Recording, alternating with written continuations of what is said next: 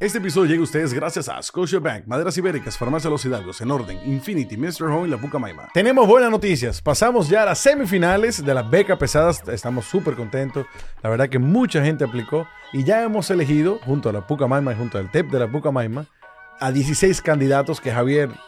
¿Cuáles son esos 16 candidatos, Javier? Luis Manuel de la Cruz, Harry Israel Torres, Analey Cruz Marión, Manuela Soriano García, Pedro Guilamo Cuevas, Altagracia Martínez Lugo, Loreni Maciel Cuevas, Arlet Alcántara. Pedro Luis Mateo de la Rosa, Luis Eduardo Morillo, María Ángeles Ferreira, Gabriela Michelle Rosario, Dailisa Mercedes Hiraldo, Julie Cris Arias González, Leonardo José Eve Núñez y Diana Leticia Vicente Toribio.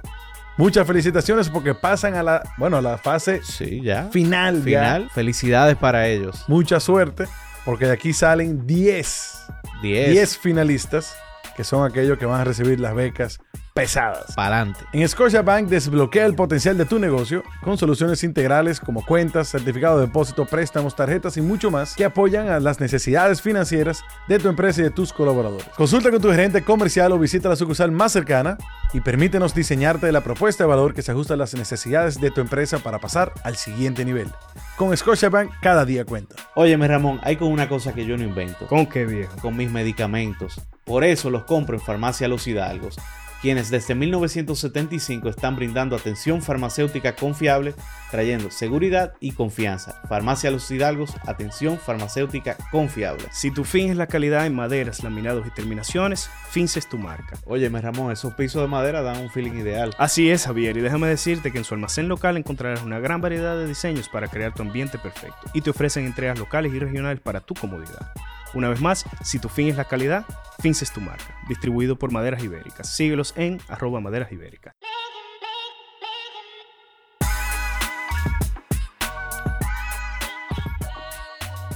Bienvenidos señores, nuevamente a su podcast de negocios, pesos pesados. Yo estoy contento, Pati.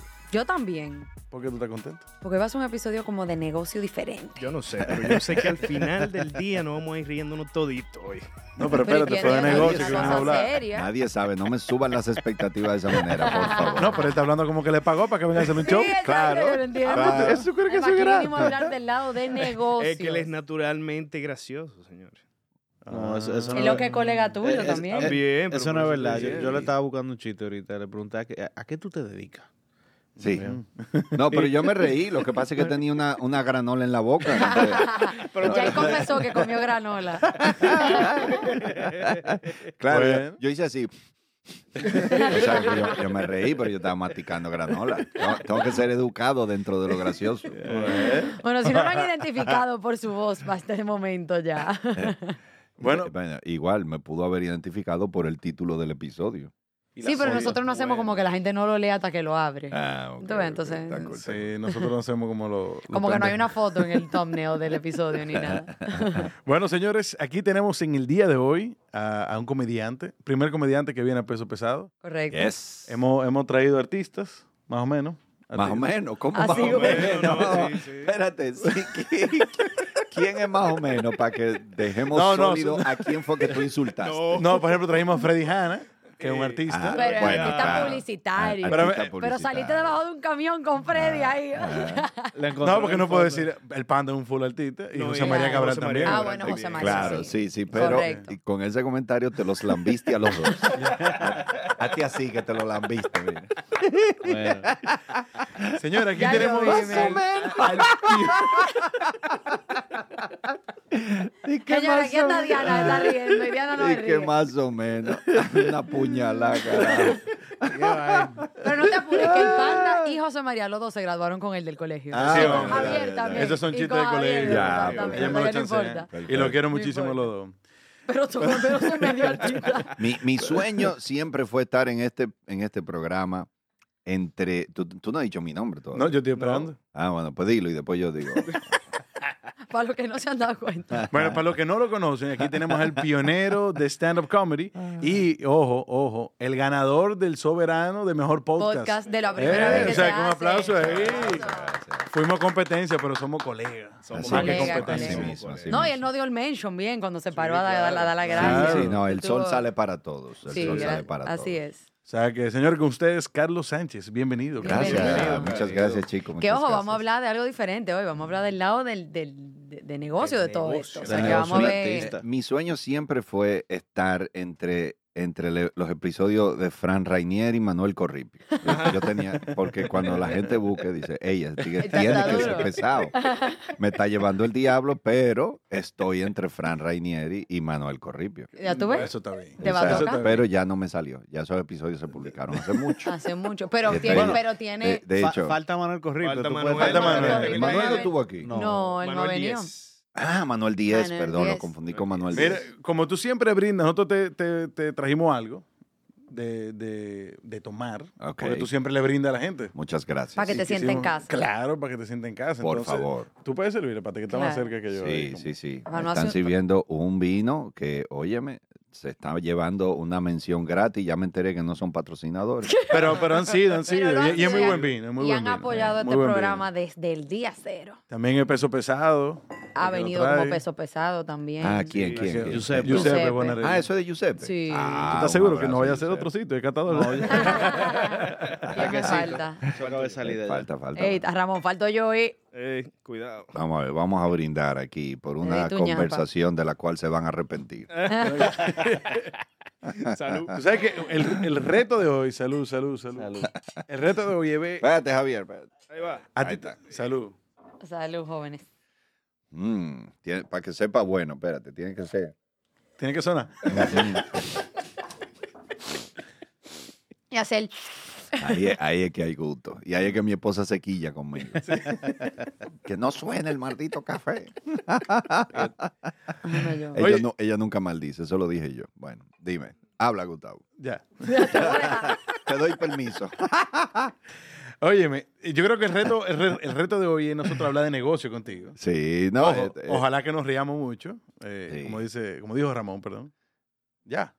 Eh, No, no, este, queda un poquito, queda un poquito. este mundo Te tiene mucho de negocio, ¿eh? Pero Tiene- tú, tú necesitas un chupi. No, no, es pa- Luego, tú me estás tirando a mí, Ramón. O sea, ustedes se coordinaron, yo creo. el, el diablo y ya se acabó. Que tú no ves, el mira el, el tanque que le sirvieron a Javier. Bárbaro, loco. Pero- un día duro. No, pero Giuseppe no vendiste una botella pincha. No. ¿Y qué fue, viejo? Se acabó en serio, bárbaro. Los gorditos nos cuidamos uno al otro. Ah, ustedes se dan apoyo. Tú sabes que el nombre salió de ahí. Lo que pasó Eh. fue que Patty salió del de la club. categoría. Sí, ya. Nosotros pasábamos 200 plus todito. Sí. Entonces, pero yo bajé como una cuanta. Ah, Patty bajó bien. 60 libras. Oh, Exacto. wow, bárbaro, entonces muy yo me- bien. medio me salí del peso pesado. Entonces, Oh, ok. Bueno, pero un doble sentido ahí. eh, pero antes de an- iniciar a hablar sobre Carlos Sánchez, Carlos Sánchez quiere hablar sobre pesos pesados. Yo creo que de verdad es un programa muy cool y me interesa el concepto. O sea, yo encuentro que de todos los podcasts dominicanos, este es uno de los conceptos mejor definidos que tiene un podcast. Eh, o sea, vamos a hablar de esto y vamos a hablar de esto. Y nada más con el nombre y el, y el, y el título, o sea, la, eh, la, la imagen, todo, ya tú sabes de qué trata el podcast. Y, de, y eso siempre lo he admirado de, de este podcast desde el día uno. Ah, Gracias, gracias. he consumido varios episodios y creo que hacen muy buen trabajo, chicos. Y para mí es un placer estar aquí. Gracias. Y muchas para nosotros gracias, un honor verdad. que un cole, que el ganador del soberano, Sí, ¿verdad? el soberano, Diga- señores. Diga eso. Ahí estábamos sí. allá con nosotros, con, con Bolín, con el Cherry. Nos tiramos nuestra foto con Bulín, con el Cherry. No ¿Verdad? llegamos a tirar una foto con el Alfa, men. Eso me dolió. Pero Sí. bueno. Bueno, arrancamos ya. Sí, dale. Sí, Yo si creo que ella dice que le dolió no tener una foto con el, Alfa. El alfa, ya yo estoy un poco arrepentido de todas las palabras bonitas que dije.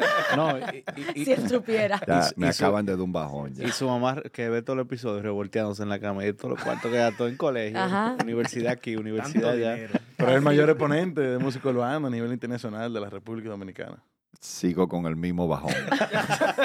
Vamos Bueno. a dejarlo ahí. Vamos a arrancar. Yo creo que el reto de hoy es, Carlos ha tenido muchas entrevistas donde, Sí. donde ya, ya todo el mundo sabe que, que tú estudiaste Derecho, Sí, señor. de que eres un comediante que, que estudió Derecho.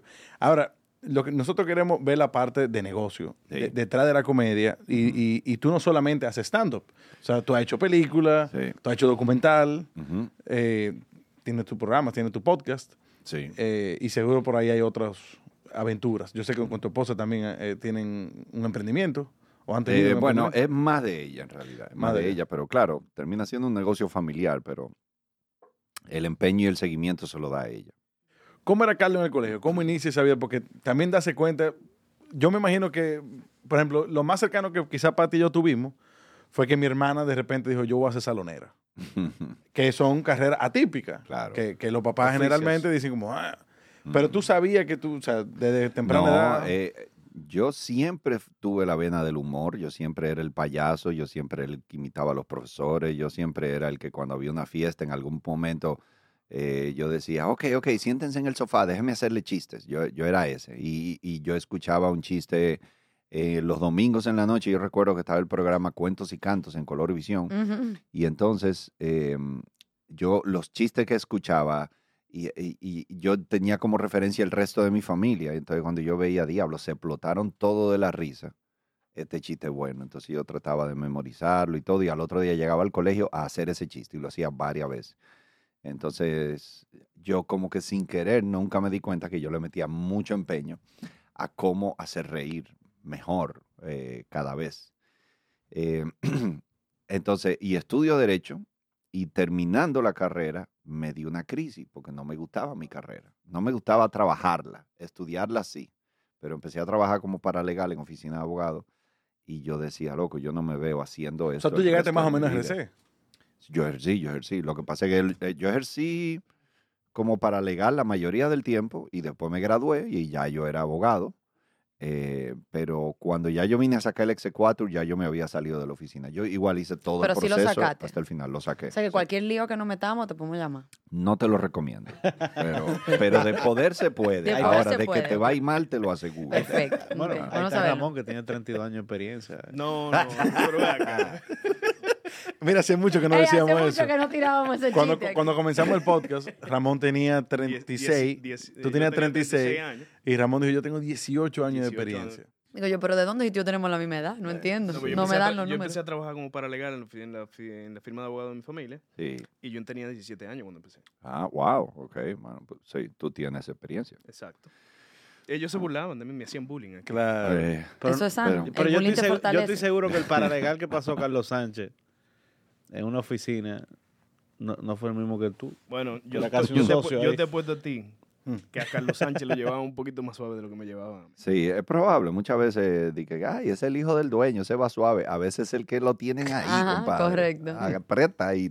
Hay un cuento que no se me olvida a mí nunca, porque cuando yo empecé, a mí me pusieron como mensajero del mensajero. O sea, El yo era diablo. el asistente del mensajero. I- Iba en mi carro, ¿verdad? Pero Ah, yo era que lo yo- llevaba a hacer toda la diligencia de que para que yo aprendiera cuáles eran los clientes y dónde estaban.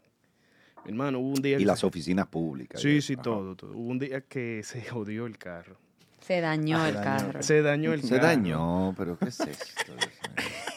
Este no es el tipo de programa que nosotros te trajimos. A las, a las- Entre el cherry, el alfa y el se jodió el carro. a las 12 del día en la, en la Churchill con 27 de febrero.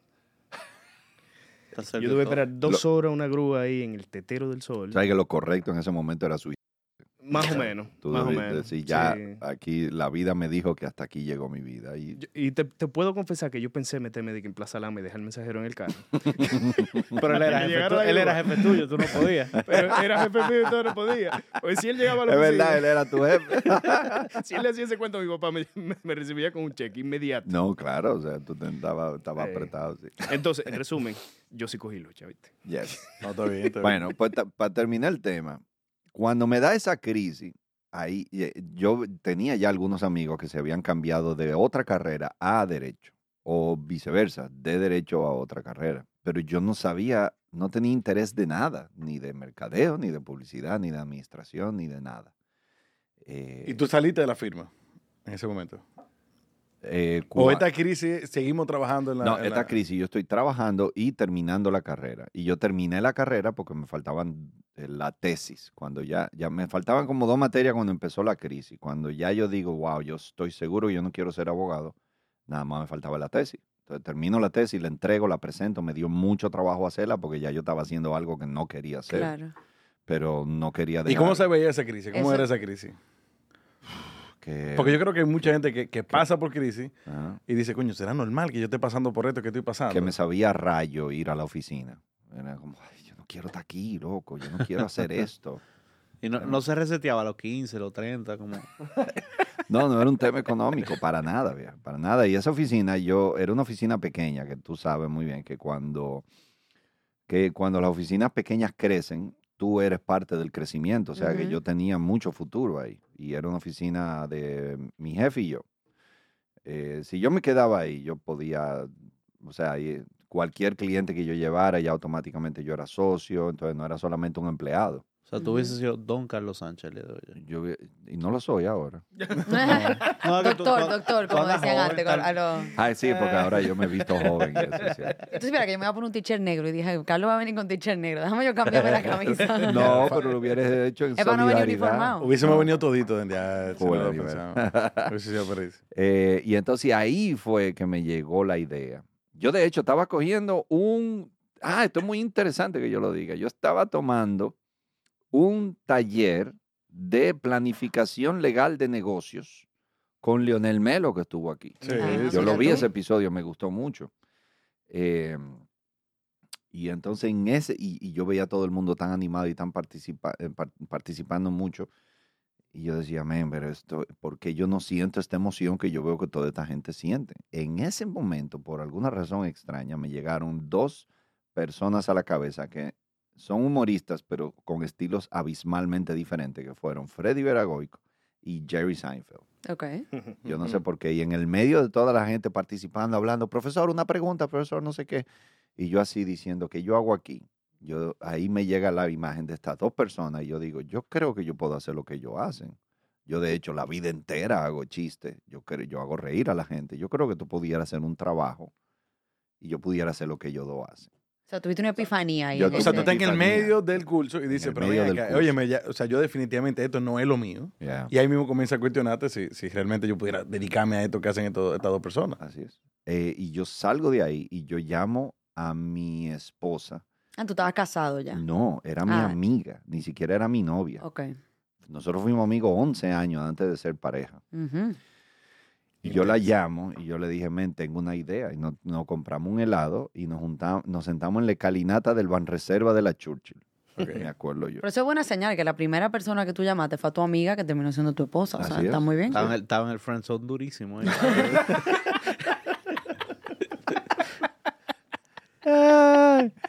ahora que, que, que él hace, Soñado como el mejor. tú sabes que Javier tiene esos momentos y no pasó en un mom- ya como esto es un, un episodio probablemente un poquito más relax, no pasó con don Pedro Brache. ya eso lo conté Sí, fuera del sí, aire. sí, sí, sí, sí, lo ya contamos, me lo contó contamos. fuera del De aire, que él sí. estaba, o sea, Lo de los papi puntos. No, Pero, lo- pero don Pedro estaba súper serio, hablando, de, o sea, definiendo lo que es para él el poder. Sí, pero o sea que yo trabajo para Pedro Brache varias veces, le he hecho varios shows y a ese tipo le encanta. No, no, fue, fue súper buena onda, Él es- gracias a Dios. Él es muy jocoso y toda esa familia Brache le encanta un show de humor. Me han llamado varias veces y eso siempre es, se explotan de la risa. ¿sabes? O sea, Sí, él se lo tripió, el pero yo punto. entiendo, yo entiendo la preocupación.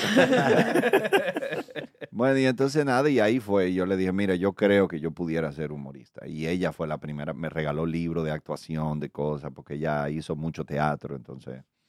Y por ahí empezó todo el proceso y yo empecé a ver humoristas ya con otros ojos y empecé a ver entrevistas de humoristas y Pero Todavía trabajando en la firma. esto. todavía trabajando en la firma. Entonces, cuando... Y con los viejos tú no hablabas en ese momento to- de eso, todavía. No, eh, entonces, mi papá, en esa oficina que yo trabajaba, yo estaba acumulando vacaciones para cuando yo me graduara, irme a, de viaje, pero por un mes y medio, dos meses, no di que por dos semanas. Yo tenía varios años trabajando sin vacaciones. Yo decía, cuando yo me gradúe, me voy a dar un viajezazo. Y resulta que yo hablé con mi jefe y le dije, mira, voy a hacer ese viajezazo, pero más largo y no vuelvo. y, y él dije, ¿cómo así? Y yo, men, yo quiero probar otras cosas. Yo no estoy seguro que yo quiero ser abogado. Eh, entonces, nada. Y Ahora, eso tiene que ser casi como salir del closet. O sea, Sí, el, el- el- el- el- el- no, no, el que tu familia entera está apostando que tú vas a ser abogado de la familia, que tú eres de derecho. Sí. Seguro los viejos estaban súper contentos y tú estás en una mi- firma trabajando. Eh, sí, así mismo, así mismo. Em, de hecho, mi, eh, bueno, mi papá nunca lo supo, porque él en el proceso falleció. Él estaba enfermo y él murió en marzo de ese año, del 2002, y mi primer show fue en diciembre de ese año. Él nunca lo supo. Y yo, él, cuando él estaba casi en- ya en su lecho de muerte, yo pensé en decírselo y no me atreví. Yo- porque yo no, al día de hoy, yo no sé cómo él lo hubiera Reaccionado. asimilado, porque él era como muy español, eh, tú sabes, Pero trabajar. tu papá era primera eh, generación, o sea, español de España, directo Sí, y en vivo. Sí, sí, Bueno, él vino yo aquí me preocupara si no fuera de- el año No, lo que pasa es que tú tienes, ah, es español, pero es porque... Yo soy español, yo te pero nací Claro, pero naciste correcto. aquí, exacto. ¿A qué, a qué se dedicaba el viejo? Él trabajaba con el grupo Corripio eh, Ok. la vida entera. O sea, él, eh, esa generación de españoles vinieron aquí o a montar una empresa o a trabajar con otro español que ya había montado una empresa. O sea, ellos salen de allá con un Sí. trabajo ya. Sí, tú vas a trabajar a una zapatería que queda en el Conde que se llama Los Muchachos. Y ya mi papá llegó debiendo el pasaje con 20 dólares en el bolsillo en el año 65. Entonces, ¿Y tu mamá trabajaba? mi mamá, no- ella era ama de casa. Ok. Tu mamá sí es dominicana. Sí, Moncana. Entonces, eh, mi padre fallece y ya poco tiempo después yo le digo a mi familia ya, señores, yo creo que yo siento esto, pero claro, una decisión tan grande, tú no le das los lujos de detalle. Tú simplemente dices, yo, yo creo que yo puedo, yo quiero probar ser humorista y eso. Y ellos sabían, porque yo todo el tiempo hago chistes y yo todo el tiempo era el payaso y el, el gracioso. Entonces, eh, dentro de todo me dieron mucho apoyo, pero sí me decían, no deje el derecho, por favor. O sea, Claro. porque ellos decían como que, men, ten ese colchón ahí, por favor, para mi tranquilidad. Pero al- prueba lo que tú quieres probar, pero ten ese colchón. Y, y ya después, un par de años después que mi carrera ya arrancó y yo estaba todo el tiempo trabajando en eso, eh, frente a mi casa eh, abrieron una oficina de abogado, no me acuerdo el nombre, una oficina nueva, compraron una casa y, y mi mamá se emocionó, mira, hay una oficina ahí, tú nada más tienes que cruzar la calle. Y, y yo hasta me, me, me quillé, pero ¿de qué tú me hablas? Ya, o sea, Yo solté. yo solté en banda eso y ella me decía, pero ¿y tú más nunca vas a volver? y yo dije, sí, men, ya, ya. o Esto no era una etapa. esto no es una etapa, esto era lo que yo quería hacer y ya fíjate cómo arranqué y ya yo tengo muchas horas de mi día ocupada en, el, en la comedia. Yo no quiero ahora reocuparlas en el derecho. Claro. Y en ese momento, ¿tú qué edad tenías más o menos? Porque, ahí te voy a hacer la pregunta, tú estabas ganando el sueldo de un paralegal en, en, en la firma de En ese abogado. entonces creo que eran 8 mil pesos. Exacto. Entonces, obviamente, cuando tú ganas 8 mil pesos, probablemente tomar la decisión de ser humorista no es un tema tampoco económico. Mm, Yo duré dos años que mi esposa me pagó todo. Éramos... Ya habían pasado, ya te habían sacado del friendzone. Sí, ya me había sacado, ya éramos novios, ya éramos novios. Sí, claro, yo empecé mi carrera en- casi metiéndome en amores con ella. Ok. Coincidimos en eso. ¿Y cómo fue eso? De pasar de ser amigo a... que teníamos demasiados años juntos, compartíamos demasiadas cosas, teníamos demasiadas afinidades. Yo terminaba con mi novia y iba donde ella a llorarle, ella terminaba con su novio, iba donde mí a llorarme, y en una fue como que loco, ya no demos más vueltas, vamos quedando aquí. Eso fue casi un acuerdo. Eso fue casi un acuerdo.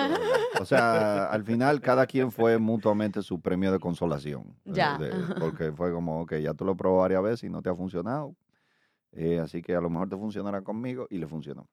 Qué bueno. Entonces, Muy bien. y al día de hoy tenemos ya dos muchachos y tres perros.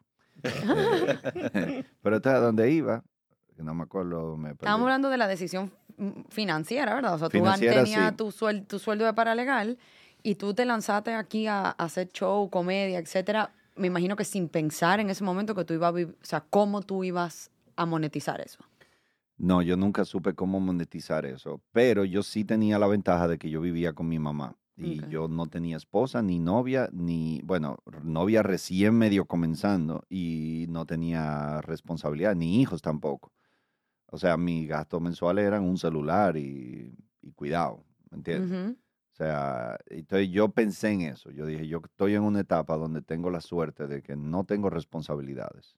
Y de hecho, yo tengo amigos que han querido probar a hacer stand-up y tienen ven, un, un trabajo súper demandante, una familia, tienen que pagar colegio, tienen que pagar cuota del vehículo.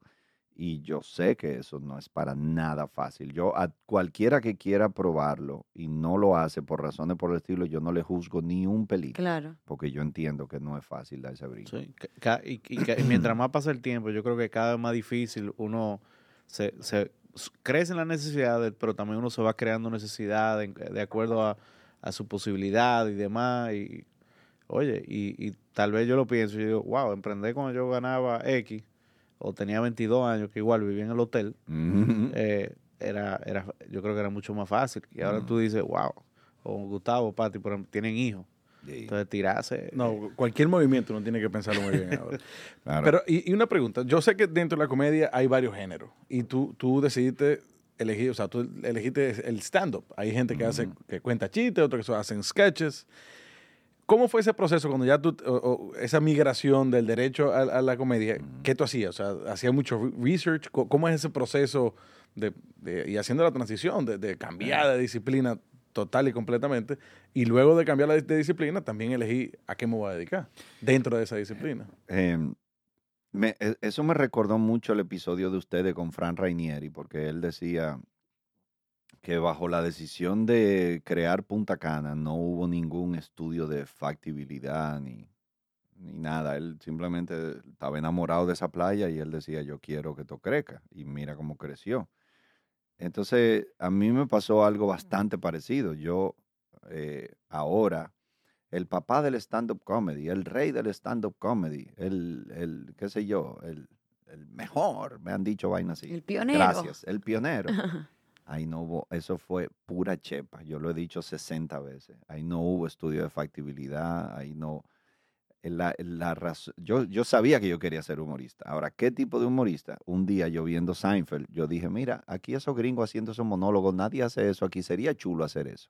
Ese fue todo el estudio que hubo. Pero más como una, de- una corazonada. No, ni siquiera una corazonada. Sería como, "Ah, mira, sería ápero hacer eso. No era de que nada de que yo dije, wow, qué cool, yo quiero hacer eso. No, O sería. sea, como- tú, tú a lo que te gusta a ti que le gusta a otro. Exacto. No, y también en un, en un país que sí había mucho comediante de mucho trayecto, con nombres muy pesados, Claro. pero era en la comedia de aquí, antes de, de tú empezar con el stand- stand-up, pero una comedia muy Mm. física, Sí. muy, Muy de televisión. muy de televisión. la- abundaba mucho la comedia de televisión, abundaba mucho en los shows en vivo. Era más el show variado, lo que era el varieté. Claro. que era Freddy. eh, eh, personajes y entonces en una el personaje sale y sale otro compañero disfrazado de otra gente. Después salen los dos sin disfraz a hacer chistes o canciones. Ese tipo de más o menos medio vodevil y esa cosa, pero, eh, pero alguien parado simplemente hablando no había. Sí tenían esos momentos dentro del show. Claro. Por ejemplo, Boruga hacía la rutina de la palabra vaina, Cuquín hacía la rutina de la diferencia de los perros de raza y los perros de lata. Eh, eso es stand-up, el stand-up puro es eso. Lo que pasa es que ellos lo tenían dentro de este formato de show de variado.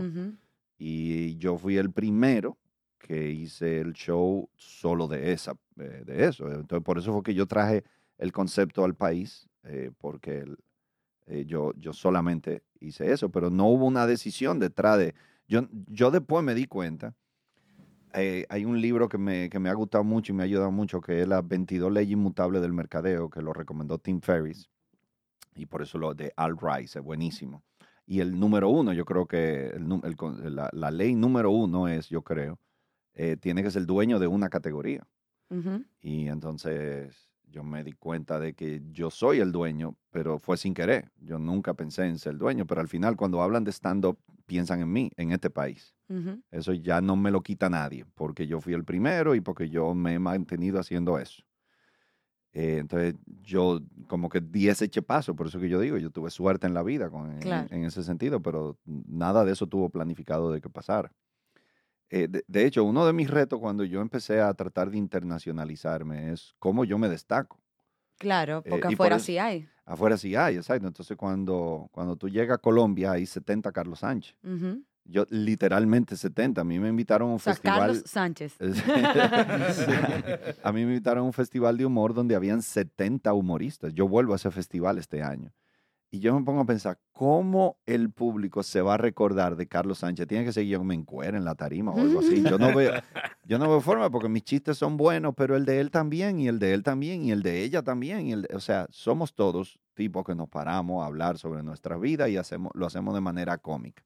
Para tú destacarte dentro de esto, tiene que ser muy, o sea, tiene que ser algo muy especial, muy bien estudiado, muy difícil. Y una pregunta, ¿qué marca el inicio formal de tu carrera? O sea, fue un, fue un show que tú dices como que, ok, Pudiera ser, sí. Ya arrancó en el año asunto. 2002, yo inicié el 19 de diciembre de 2002 el primer show en Los Falafel, en la zona colonial. Diantre.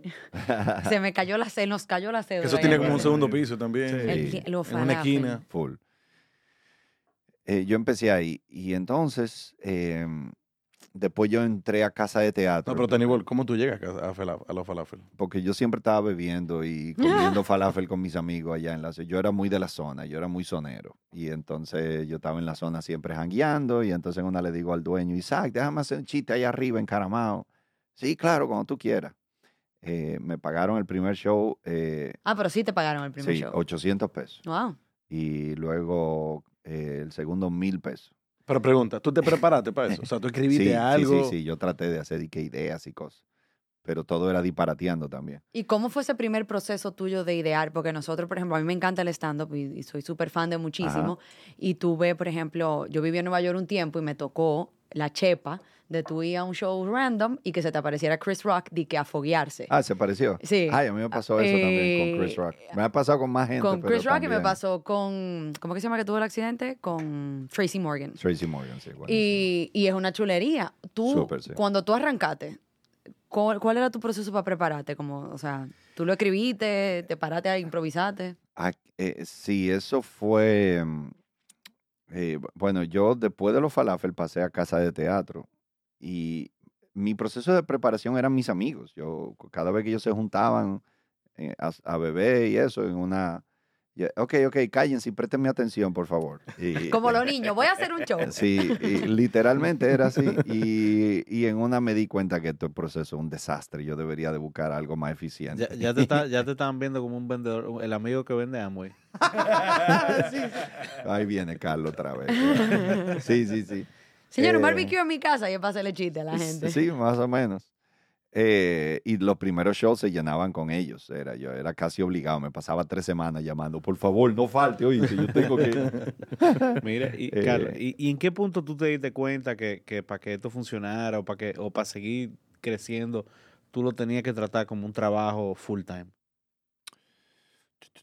Bueno, mi familia en una me puso contra la pared, honestamente. Porque es que Te tocó intervention. es me, me tocó un tipo de intervention, pero es que también yo estaba haciendo stand-up, pero es que yo estaba haciendo stand-up en un sitio donde no había una industria del stand-up. Entonces, yo tuve que ir creando los escenarios y los espacios para yo poder practicar el stand-up. Eh, porque este trabajo es de mucha práctica, esto es como los pilotos, esto son horas de vuelo. Mientras más tú estás en el escenario, mejor tú eres. Y, mm, y en una mi familia como que me agarró y me dijo, ok, ya yo sé que tú quieres ser comediante, pero tienes que serlo. O sea, no, no es aquí, yo estaba con mis amigos jugando frisbee, ultimate frisbee, y Eso fue 2004. Sí, porque estaba estaba de moda, do- 2004, 2002, 2005. 2003, 2002, 2003 más o menos, 2003 yo creo.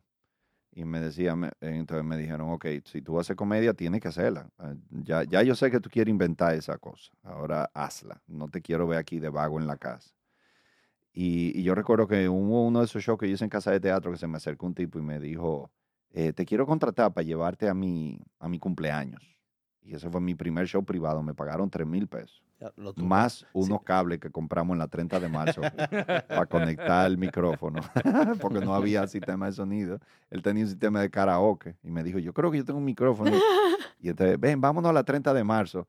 Y yo me acuerdo que yo le dije a mi esposa, mi amor, no solamente me dio los 3 mil pesos, me regaló el cable. Y ella dije, wow.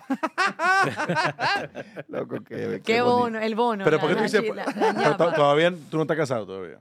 Eh, no, yo me casé en el 2008. Ah, ok. Esto estamos hablando 3, 4, 2004.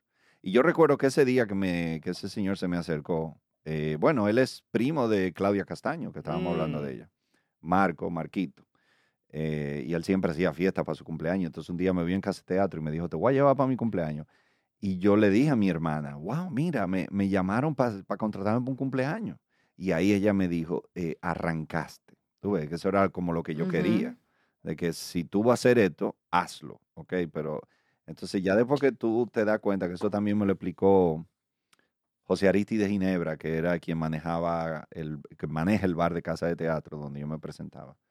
Y él siempre me decía, men, tú eres una Coca-Cola, tú tienes que estar expuesto en los tramos de las tiendas para que la gente te agarre y te compre. Entonces, si tú te estás presentando y la gente siempre tiene a Carlos Sánchez en su cabeza, eh, la gente te va a contratar.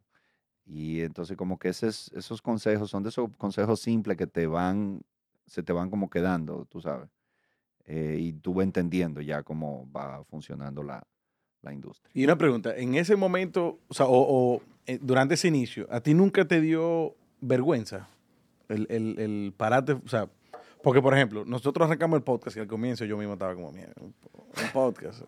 Ahora van a pensar que este tigre ahora es Altita. podcastero. Me Altita. acuerdo cuando y mira dónde estamos, qué cool. Pero al comienzo no puedo negar que yo estaba como, hermano, nos duramos un mes para sacar el primer episodio, después Sí. de grabar. No, Claro. y, eso era cuando era Spotify, cuando pusimos la cámara aquí se armaron. Sí. Se armó el titingo. Es diferente. Eh, Sí, exacto. Yo hasta- me dijeron, la temporada que viene hay cámara, yo bajé 60 libras. Ah, no es mentira. Eso no es mentira. Eso no es mentira. Nosotros casi, casi íbamos a salir en la segunda y lo dilatamos la tercera por Pati. Te lo juro. Ay, es que para mí es diferente. Me tengo que maquillar, tengo que... Es diferente, son Claro. otros 500. hay que producirse. Exacto. Sí. ¿Tú no, no te dio vergüenza llegar a una casa y, bueno, vamos a hacer chiste aquí? Siempre te da, te pone nervioso y te da un poquito de vergüencita, pero ahí eh, yo me llevaba eh, eh, una- un consejo muy bueno de Eddie Murphy una vez, que él hablaba de eso, de que él, él fue muy sucio, él, él tenía un estando muy sucio. o Raw sea, es muy sucio. Sí, es muy sucio, él habla, dice mucha mala palabra, pero eh, él una vez estaba con Rodney Dangerfield en- y entonces él le dijo, tú, eh, tú sabes, eh, tú- le dijo, tú, estás- eh, tú, tú hablas muy sucio, tú nunca vas a llegar a ningún lado así, entonces y después ya él explota y es, tú sabes, la superestrella mundial y en una, eh, se lo encontró en un baño y entonces Rodney le dijo, oh mira, ¿quién iba a decirlo? Y ahí, está ahí la gente se, se rió con eso cuando él contó eso, pero él decía como que en el fondo tú tienes como este instinto de que tú sabes que esto es lo que tú debes de hacer. Y en el arte yo creo que el instinto es muy importante. Y es como que, no sé, como que ese es, o sea, yo tengo toda la vida haciendo reír a la gente. Y yo tengo memorias de yo en cuarto de primaria, haciendo una exposición de la clase que todo el mundo hizo, sin embargo en la mía la gente estaba explotada de la risa.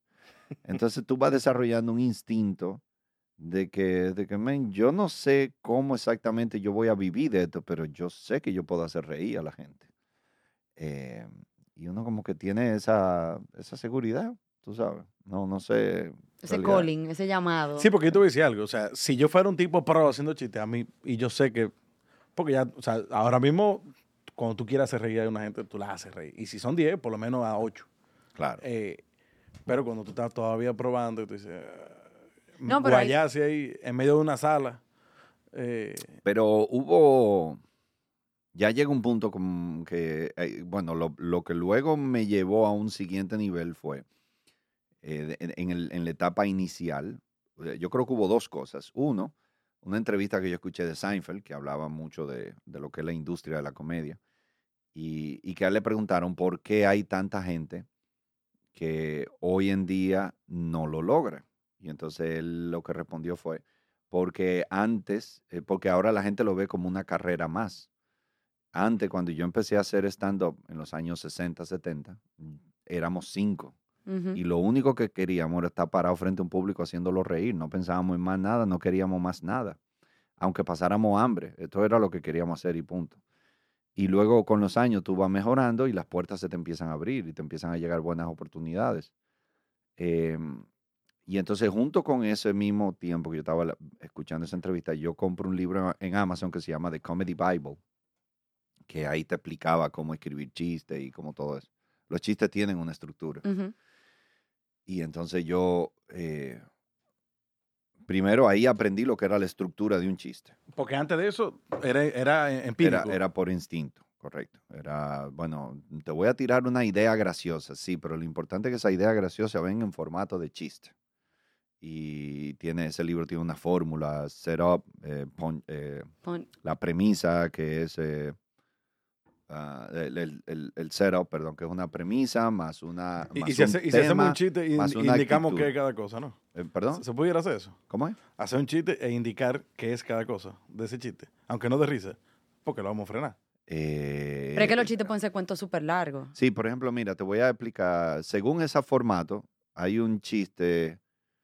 eh, déjame ver. El, yo, yo tenía un. e- Ese chiste yo nunca lo llegué a terminar, pero yo tenía una idea que era. Te voy a decir nada más la, la introducción del chiste. No, no va a tener punchline. Ese es mi sueño frustrado, by the way. Por eso que te Sí, Ah. Gustavo, Gustavo es... Ok, si yo digo, una de las cosas difíciles de tener hijos es que no importa la hora que tú te duermas, ellos se levantan a la misma hora, ¿verdad? Entonces ahí está la premisa, ahí está el, el, el setup. Entonces, una de las cosas difíciles es la actitud que tú le pones al chiste. Según este libro, que es de Judy Carter, que es, uno del, el- es el método más utilizado en América Latina, el Caribe, España y Estados Unidos. Eh, entonces tú tienes... Tú puedes decir que en el mundo. Yo no sé cómo está África y. Asia con Judy Carter, pero... Yo porque los dominicanos somos los mejores. Entonces tú dices, una de las cosas difíciles, ahí está la actitud, eh, sobre tener hijos, ahí está el tema, es que cada vez que, te, que, que no importa la hora que te duermas, ellos se levantan a la misma. Ahí está la premisa sobre ese tema con la actitud. Es el, es el setup, esa es la preparación del chiste. Ahí es que tú Para que te entienda lo que de, viene. sí, de qué yo estoy hablando. Y entonces luego viene el punchline. Eh, el, el punchline es básicamente una sorpresa de lo que tú acabas de decir. Casi siempre el punchline va de, de- casi siempre no, el punchline va de bien a mal o de mal a peor. Eh, el punchline es siempre, el, el chiste es en esencia negativo. Por, diablo, me fui ahora en clase de comedia. Dale, pero, eso cool. parte. Eh, el, el- el- el chiste es una válvula de escape y siempre tiene una esencia negativa.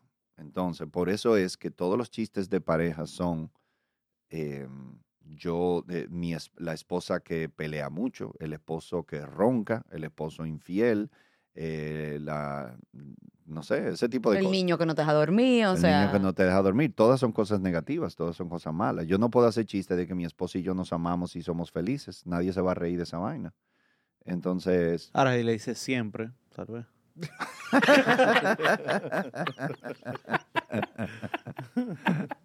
Eh, te dije. sí, ya, ya, ya está, está, está curado el hombre. Entonces, eh, bueno, ni siquiera sé para dónde yo iba ahora. Ya me perdí por estar dando clase de comedia. Premisa, No, pero está hablando del, o sea, de que siempre empiezan de problemas, o sea, siempre Ah, son cosas no, mal, no, yo estaba hablando de. Seinfeld, de lo que yo oí de Seinfeld. Ah, ok, pasamos el Y entonces, eh, y luego me compro este libro que primero te hablaba sobre cómo escribir chistes, la estructura de un chiste, todo eso me ayuda mucho. Y luego al final del libro habla sobre cómo manejar tu carrera y coincidía exactamente con lo que decía Seinfeld, que eran tres pasos. Get good, get noticed, get paid. O sea, hazte bueno, date a conocer y que te cobra. paguen, cobra. Eh, y En entonces ese, coincide- mismo, en ese mismo orden. en ese mismo orden.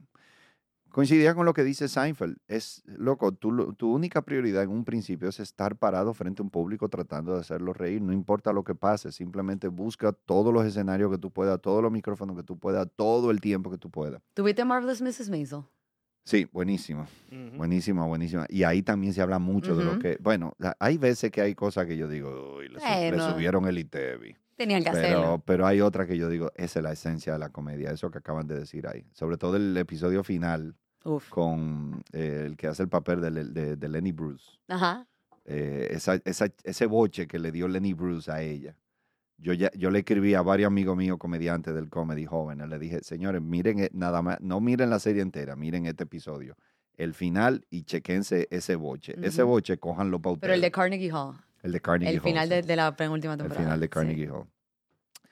Eh, entonces, a partir de ahí, yo, volviendo al tema de la situación económica que tú me preguntabas ahorita, yo empecé a presentarme donde sea que yo pudiera presentarme, la cantidad de veces que yo pudiera presentarme. Y a mí no me importaba si me pagaban o si no me pagaban o que me pagaran tres cheles eh, no importa, porque mi prioridad no era ganar dinero y por eso yo me mantuve súper, yo no tenía carro, yo duré dos años sin carro y que, y que mi madre me pagaba todo, pero obviamente yo tampoco podía exprimir a mi mamá. Claro. Entonces mis amigos decían, vamos a juntarnos a beber cerveza. Y yo decía, ah, yo no puedo. Yo podía, pero estaba en olla. Y ya, ya me daba vergüenza que me brindaran otra cerveza. Claro. Eh, y entonces, nada. ¿Y tu ahora esposa? A tu lado. Y mi esposa me y mantuvo fuera de coro. Yo creo que yo me casé con ella por solidaridad. ella, ella guayó Ya tú la se lo debías. No, es que ella se comió el hueso, tenía que comerse la grasa. Compró- le, le compró- tocaba grasa. Compró en plano. ella compró en plan. Sí, ella me iba, ella tenía carro, me iba a buscar, me llevaba al cine, me pagaba la taquilla y la cena y después me llevaba a mi casa. Una santa. Una santa, man. Pero ella, ella misma creía en mi proyecto. Ella misma me decía, no importa, sigue, tío, sigue en lo tuyo, sigue en lo tuyo. En esa etapa había algún mentor, había alguien o- que tú pudieras ir, concho, que tú crees de esto, alguien No. que supiera del tema. No. No necesariamente de estando, pero por lo menos de comedia. No, no, conocí a muchos y muchos fueron muy buenos conmigo, pero, pero es que honestamente al día de hoy hay muchos comediantes de la vieja guardia de la televisión dominicana que no entienden cómo funciona mi negocio, el negocio del stand-up en específico, que es muy diferente a la comedia de radio y de televisión. Claro, porque en la comedia de televisión tú tienes la estructura de un programa de televisión que monetiza con anuncios, que monetiza con todo eso, y, y- y tú eres el contenido de, de- de esa parte. Y, la, la- y además tú estás trabajando para cámaras y para micrófonos. En el, en el, en el otro tú estás trabajando para público en vivo. En vivo. tú- la formación es muy diferente, el entrenamiento es muy diferente. Entonces, no, mi, yo lo que hacía era mirar mucho stand-up. Era, no había mucho YouTube en ese entonces, no había nada, casi nada de YouTube. Pu- pu- puro DVD. Yo Yo- tenía para exacto, DVD. yo compraba DVD en Amazon y yo algunos shows me los me habían pedazos como los aprendía con punto y coma. En ese entonces yo llegué a ver mucho a, a Bill Cosby, para mí Ujú. fue mi mayor influencia en ese entonces. En la comedia, supongo. En la comedia. Yo Sí, por favor. Aclaro Ey, no que solo en la Él comedia. dio la premisa y yo di el punchline. ¡Eh! Muy bien. Aprendió, aprendió, aprendió. Eh, Eddie Izzard, que es, eh, es un británico maravilloso, loco, que me enteré en estos días que está volviendo, pero di que con un greatest hits, esa vaina me decepcionó. Los greatest hits de stand-up. de stand-up de él, de que un resumen de sus shows. Y con loco, yo no quiero ver un show Pero eso viejo. no está loco. mal. No, Para mí está no horrible. O sea, Te- te- no, no ocupa para arriba, ahorita está todo el 85 con un greatest hit. Clásicos de yo he Navidad. hecho greatest hits, pero. Eh, Tú de- tienes un clásico, el del pero- printer tuyo, buenazo. Claro, yo Pero- he hecho greatest hits, pero hace, hace un par de meses yo estaba haciendo otro show. Pero Ah, eh, bueno. Eddie Izzard tiene una década que no hace show. Pero- Entonces, pero lo va- loco, no venga con el show viejo, mano. Dame algo que pasó en tu vida nuevo. los últimos 10 Eso años. fue un bajonazo. que Pero, ¿Va a ser algo en vivo o él va a sacar una vaina en no, Netflix? en vivo, ahí? en vivo. Se va de gira el tipo. Se va de gira. Ahora, lo, lo cool de- del, del stand-up es que yo creo que, o sea, tú puedes llegar hasta viejo haciendo eso. No. Sí, sí, ese es mi mayor deseo. Yo no quiero dejar de hacer esto. Eh, claro, yo quiero bajarle el ritmo. Llega un punto que, tú sabes. Sí, va- pero se puede. Por ejemplo, va- Jerry va- Seinfeld hace un show cada cinco años después de esta altura y ya. No, él está ahora, no, Jerry Seinfeld está haciendo algo diferente y es que si tú querías verlo, eh, ve a verlo. Él no va donde ti. Exacto. Él- porque Paga tu pasaje al Beacon él, Theater ahí él en está Nueva en York y Beacon ya. Theater haciendo una residencia y el tipo no quiere moverse de Nueva York. Él está feliz, tranquilo y cómodo en Nueva York y si tú querías verlo, viaja a Nueva York. Esa es la actitud. Es Mira, la actitud. A ese- en ese momento. No, y ese, eh, o sea, ahora mismo yo estoy en la etapa de que voy a Puerto Rico y me levanto a las 6 de la mañana para ir a un programa de las 7 de la mañana y luego dos programas, tres programas más en la mañana, más dos del mediodía, más luego los programas de las 5 o 6 de la tarde y luego el programa de la noche de televisión y cuando tú termines el día tú estás muerto. Entonces llega un punto que yo digo, yo creo que yo me merezco que en algún momento de mi vida yo pueda bajarle un chin a este, a este, a- este ritmo. Y una pregunta, en tema ya, ya de negocio de, de, y y la parte de monetizar todo esto. O sea, tú sigues solo, me imagino que un buen rato. ¿Cómo tú le- Después de ese cumpleaños, ¿verdad? Que te pagaron los Pe- tres pero, esto- claro, pero esto, esto, esto me- Sí. me, me da mucha, mucha curiosidad porque tú no tienes que ser comediante para tú pasar lucha para ponerle precio a la cosa. Claro. Por ejemplo, pregunta. Un publicista, un diseñador, lo creativo en general es complicado Sí. ponerle precio al trabajo. es complicado. Eh, porque no es como que tú puedes decir, bueno, yo quiero eh, ganar 100 mil pesos al mes, porque mis gastos son 80 y vamos a dividirlo. No, o sea, Mm. ¿cómo, ¿cómo tú arrancas a ponerle precio? Se lo puso otra gente el precio y cómo entonces tú fuiste afinando eso poco a poco. Eh, tú sabes que eso es algo No hay que decir monto, ¿eh? Ah, no, no, yo sé, a mí me preguntan muchos comediantes jóvenes y, y yo en una, lo primero que yo digo es, a lo- sobre todo a los jóvenes, que me lo preguntan muchísimo y me dan ganas de darle tres galletas en ese momento. Te quieren mucho esos jóvenes. Nosotros nos sentamos al lado de ellos en los soberanos. Ah, sí, sí, Ah, sí, sí, Sí, sí, nos sentamos al lado de Al lado de ellos. Pío, de Pío. El pío No, pero y... eh, ellos ya están más establecidos, pero hay algunos que no los conoce nadie y vienen y me dicen, nada más me ofrecieron tanto, yo no voy a ir para allá. Y yo le digo, idiota, o sea, me da pique de verdad por eso, porque ellos no ven esa visión que tuve yo hace 20 años con lo que le hablaba de Seinfeld. Tu misión no es cobrar cuarto, tu misión es hacerte bueno y presentarte. Y si te llamaron, dale la gracia, qué ápero. Eh, lo que yo tuve show que yo pagué para hacerlo. Fuera de relajo, yo gasté dinero para llegar. Sí. Y, y, por ejemplo, vino, cuando vino Adal, Adal Ramones hace muchísimos Sí. años, que el tipo estaba pegadísimo mexicano, y ¿no? era Mexicanos. mexicano. Nosotros lo veíamos con papi mucho. Sí, ¿no? sí, Yo llamé al productor y, men, yo quiero abrir el show. Y me dice, yo no tengo dinero. Y yo dije, yo no te estoy pidiendo dinero. Yo voy a abrir el show. Perfecto. Y yo llegué, ¿y cuál fue mi pago? Que me senté a cenar con Adal Ramón y le hice tres millones de preguntas al pobre. Yo no era podcaster, pero ya se fue mi primer podcast. Lo harté así. Yo, Adal, háblame de esto. ¿Cómo tú escribes? ¿Cómo tú esto? ¿Cómo tú no? Loco. Y es el tipo de oportunidades que yo veo que ningún joven, o no ninguno, pero la mayoría de los jóvenes no buscan. Lo que están pensando es en seguidores de Instagram y en cómo cobrar dinero. Brother, tú estás muy lejos de esas prioridades. Esas no son tus prioridades. Tus prioridades son otras eh, que esa es la otra, porque ahora con el tema de las redes sociales, que no estaba cuando yo empecé, es que fíjate cómo es, get good, get noticed, get paid. O sea, hazte bueno, date a conocer y cobra. Ahora con Instagram la gente quiere irse al segundo paso, que te conozcan. La gente quiere medio millón de seguidores en Instagram mañana. Loco, tú, pero ok, te conocen. Y tu stand-up, ¿qué tal? Es malo. Tú tienes que mejorar. Entonces, de una vez preguntándome, ¿qué tú quieres? ¿Subo esto a Instagram? ¿Para qué? Tú tienes 10 minutos de chiste. ¿Qué tú vas a lograr? Si te ven, si, la razón por la que uno se mercadea y se expone al público es para que contraten tus, tus servicios. Claro. Tu servicio, tú no tienes un servicio que ofrecer, tú tienes 20 minutos de chiste más o menos. Pues sí, Tú porque tienes ese, que ese otro, ese es como, o sea, el, el- el- el emoji de loading de ustedes es la cantidad de minutos que ustedes tienen de, de rutina. Ajá, sí. así Porque es. lo he escuchado muchas veces, no, mira, cuando tú tienes 25 minutos, 40 minutos, una hora, lo que Sí, fuese, Así es. así que te van como que midiendo el, el- Eh, el Sí, claro, Eh, porque eh, tú- es lo, lo más difícil del mundo son los primeros cinco minutos de un comediante. Eh, pero después Y que- eso que make or break you. O sea, yo he estado en show de comedia que, que si los primeros cinco minutos van mal, como que la gente se Yeah. predispone y tú no sacas una risa más. Yep, Y son los total. 45 minutos más incómodos del mundo después de ahí. Sí. Es igual que, que los artistas, que hay artistas que se pegan con una canción Así es. y quieren hacer una gira con una canción. Y, Sí, sí, sí, Sí. full. Eh, entonces, la, la gente no tiene clara esa prioridad de que, de- de- o sea, hay una etapa de un artista que tiene que tratar, para mí ese es mi mensaje, tiene que tratar de no cobrar dinero. Olvídate del dinero porque es que si tú empiezas a pensar en dinero, todo se derrumbó. Y por eso muchas veces hay gente como Tim Ferriss, ya lo he mencionado dos veces en este podcast, que él recomiendan a, gente que está em- eh, emprendiendo o empezando en el mundo del arte o un negocio, que no es muy mal, no es para nada una mala idea tú tener un 8 a 5, Ujú. eh, eh, un que te trabajo mantengas, fijo. claro. ¿Por qué? Porque ya yo he visto gente que dicen, yo me quiero dedicar a la comedia y se lanzan antes de tiempo y empiezan a tomar decisiones estúpidas, decisiones malas. Eh, de, ah, ahora yo me voy a meter a trabajar en este programa de radio, de televisión. No te conviene, ese programa no es buena idea. Entonces, eh, ¿por qué? Porque ya tiene que vivir de la comedia. Entonces, si tú, eh, la- eh, esto toma tiempo, toma tiempo que arranque.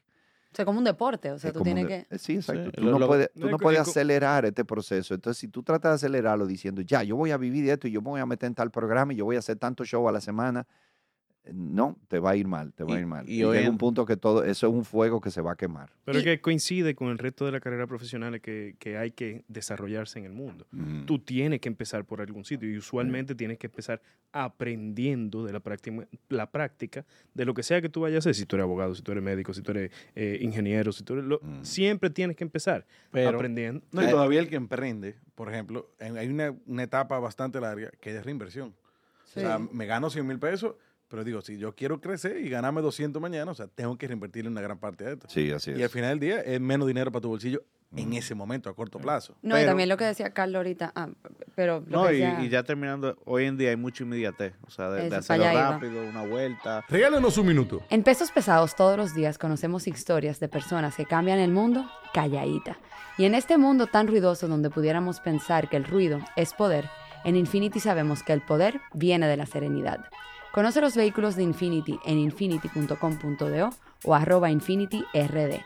Infinity. Experience your inner power. Ven acá, Pati, ¿tú conoces a Mr. Home? Sí, pero cuéntame. Óyeme, Mr. Home es una empresa de 12 años de experiencia en el sector inmobiliario. Tiene embajadores que se encargan de los aliados, de los constructores, de los clientes. Y me encanta el lema nuevo que dice, compra tranquilo, compra con nosotros. Con seguridad. Sí, hombre, y sigan a las redes en arroba MrHomeRD o en su página web mrhome.com.do. Sí. Eh, No, y que por ejemplo tú lo ves y para compararlo ya con, con carrera más tradicional, entre comillas, o sea, cuando tú ves gente especialista en, en estrategia, en marketing, en derecho, y dicen voy a poner, voy a hacer consultoría independiente y me voy a dedicar a eso. Mm. Tú ves muchachos acabaditos de graduar que quieren cobrar 20 mil dólares como si fueran gente con 40 años de experiencia. Así y al es. final, consultoría.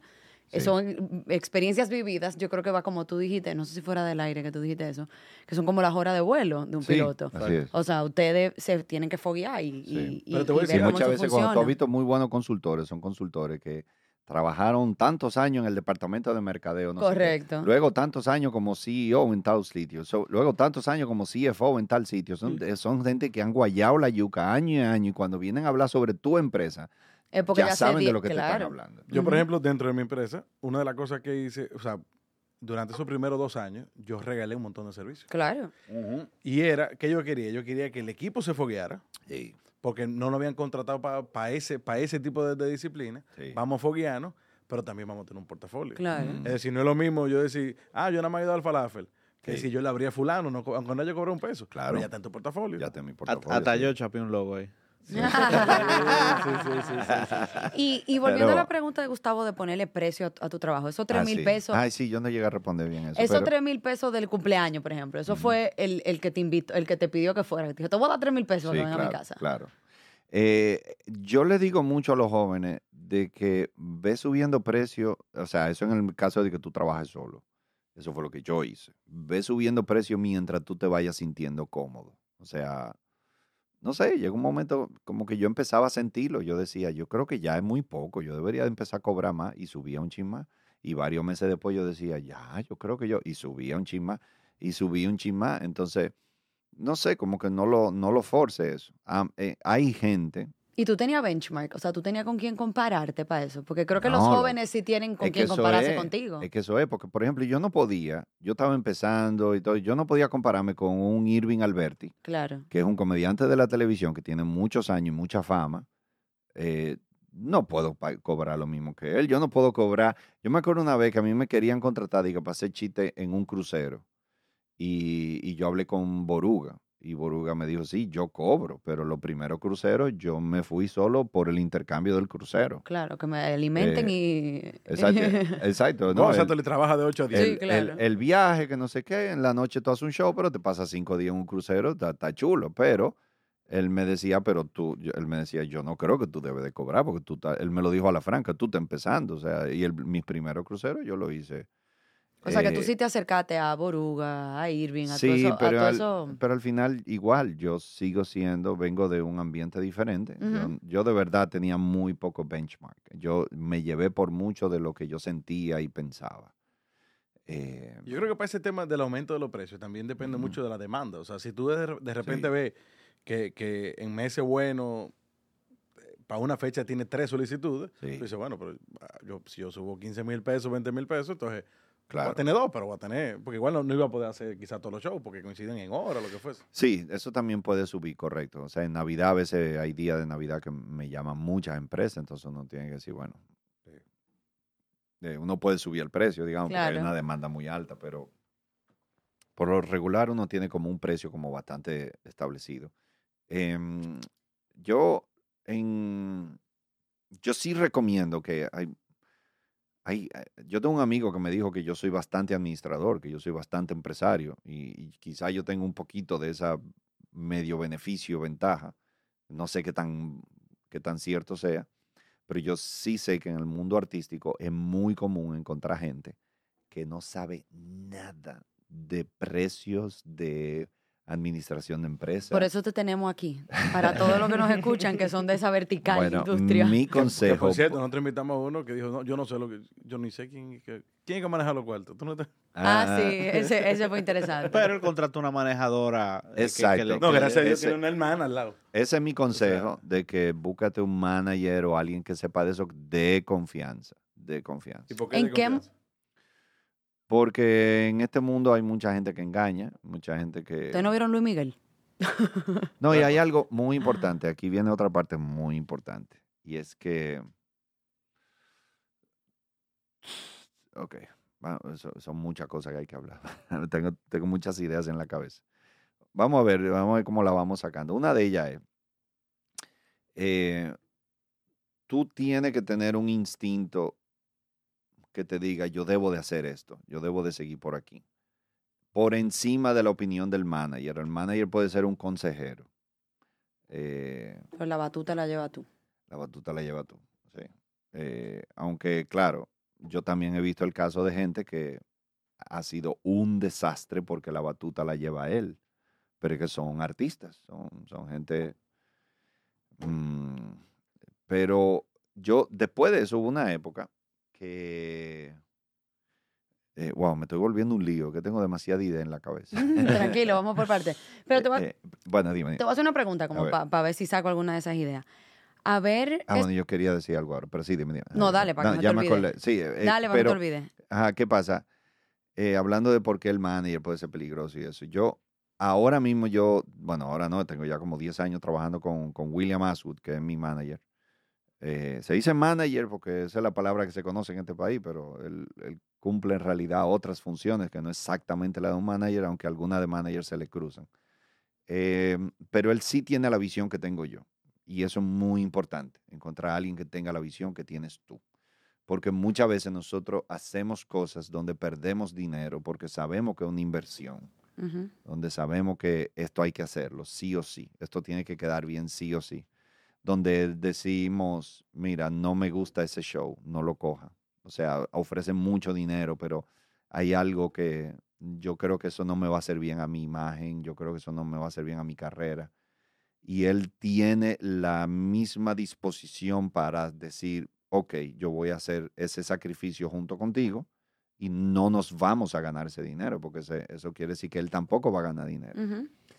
Pero si tú tienes a alguien que está pensando en ganar dinero y tú dices, ay, pero a mí no me parece buena idea, entonces él te va a empujar. Claro. No, vamos a darle, vamos a darle, tú verás que eso es buena idea.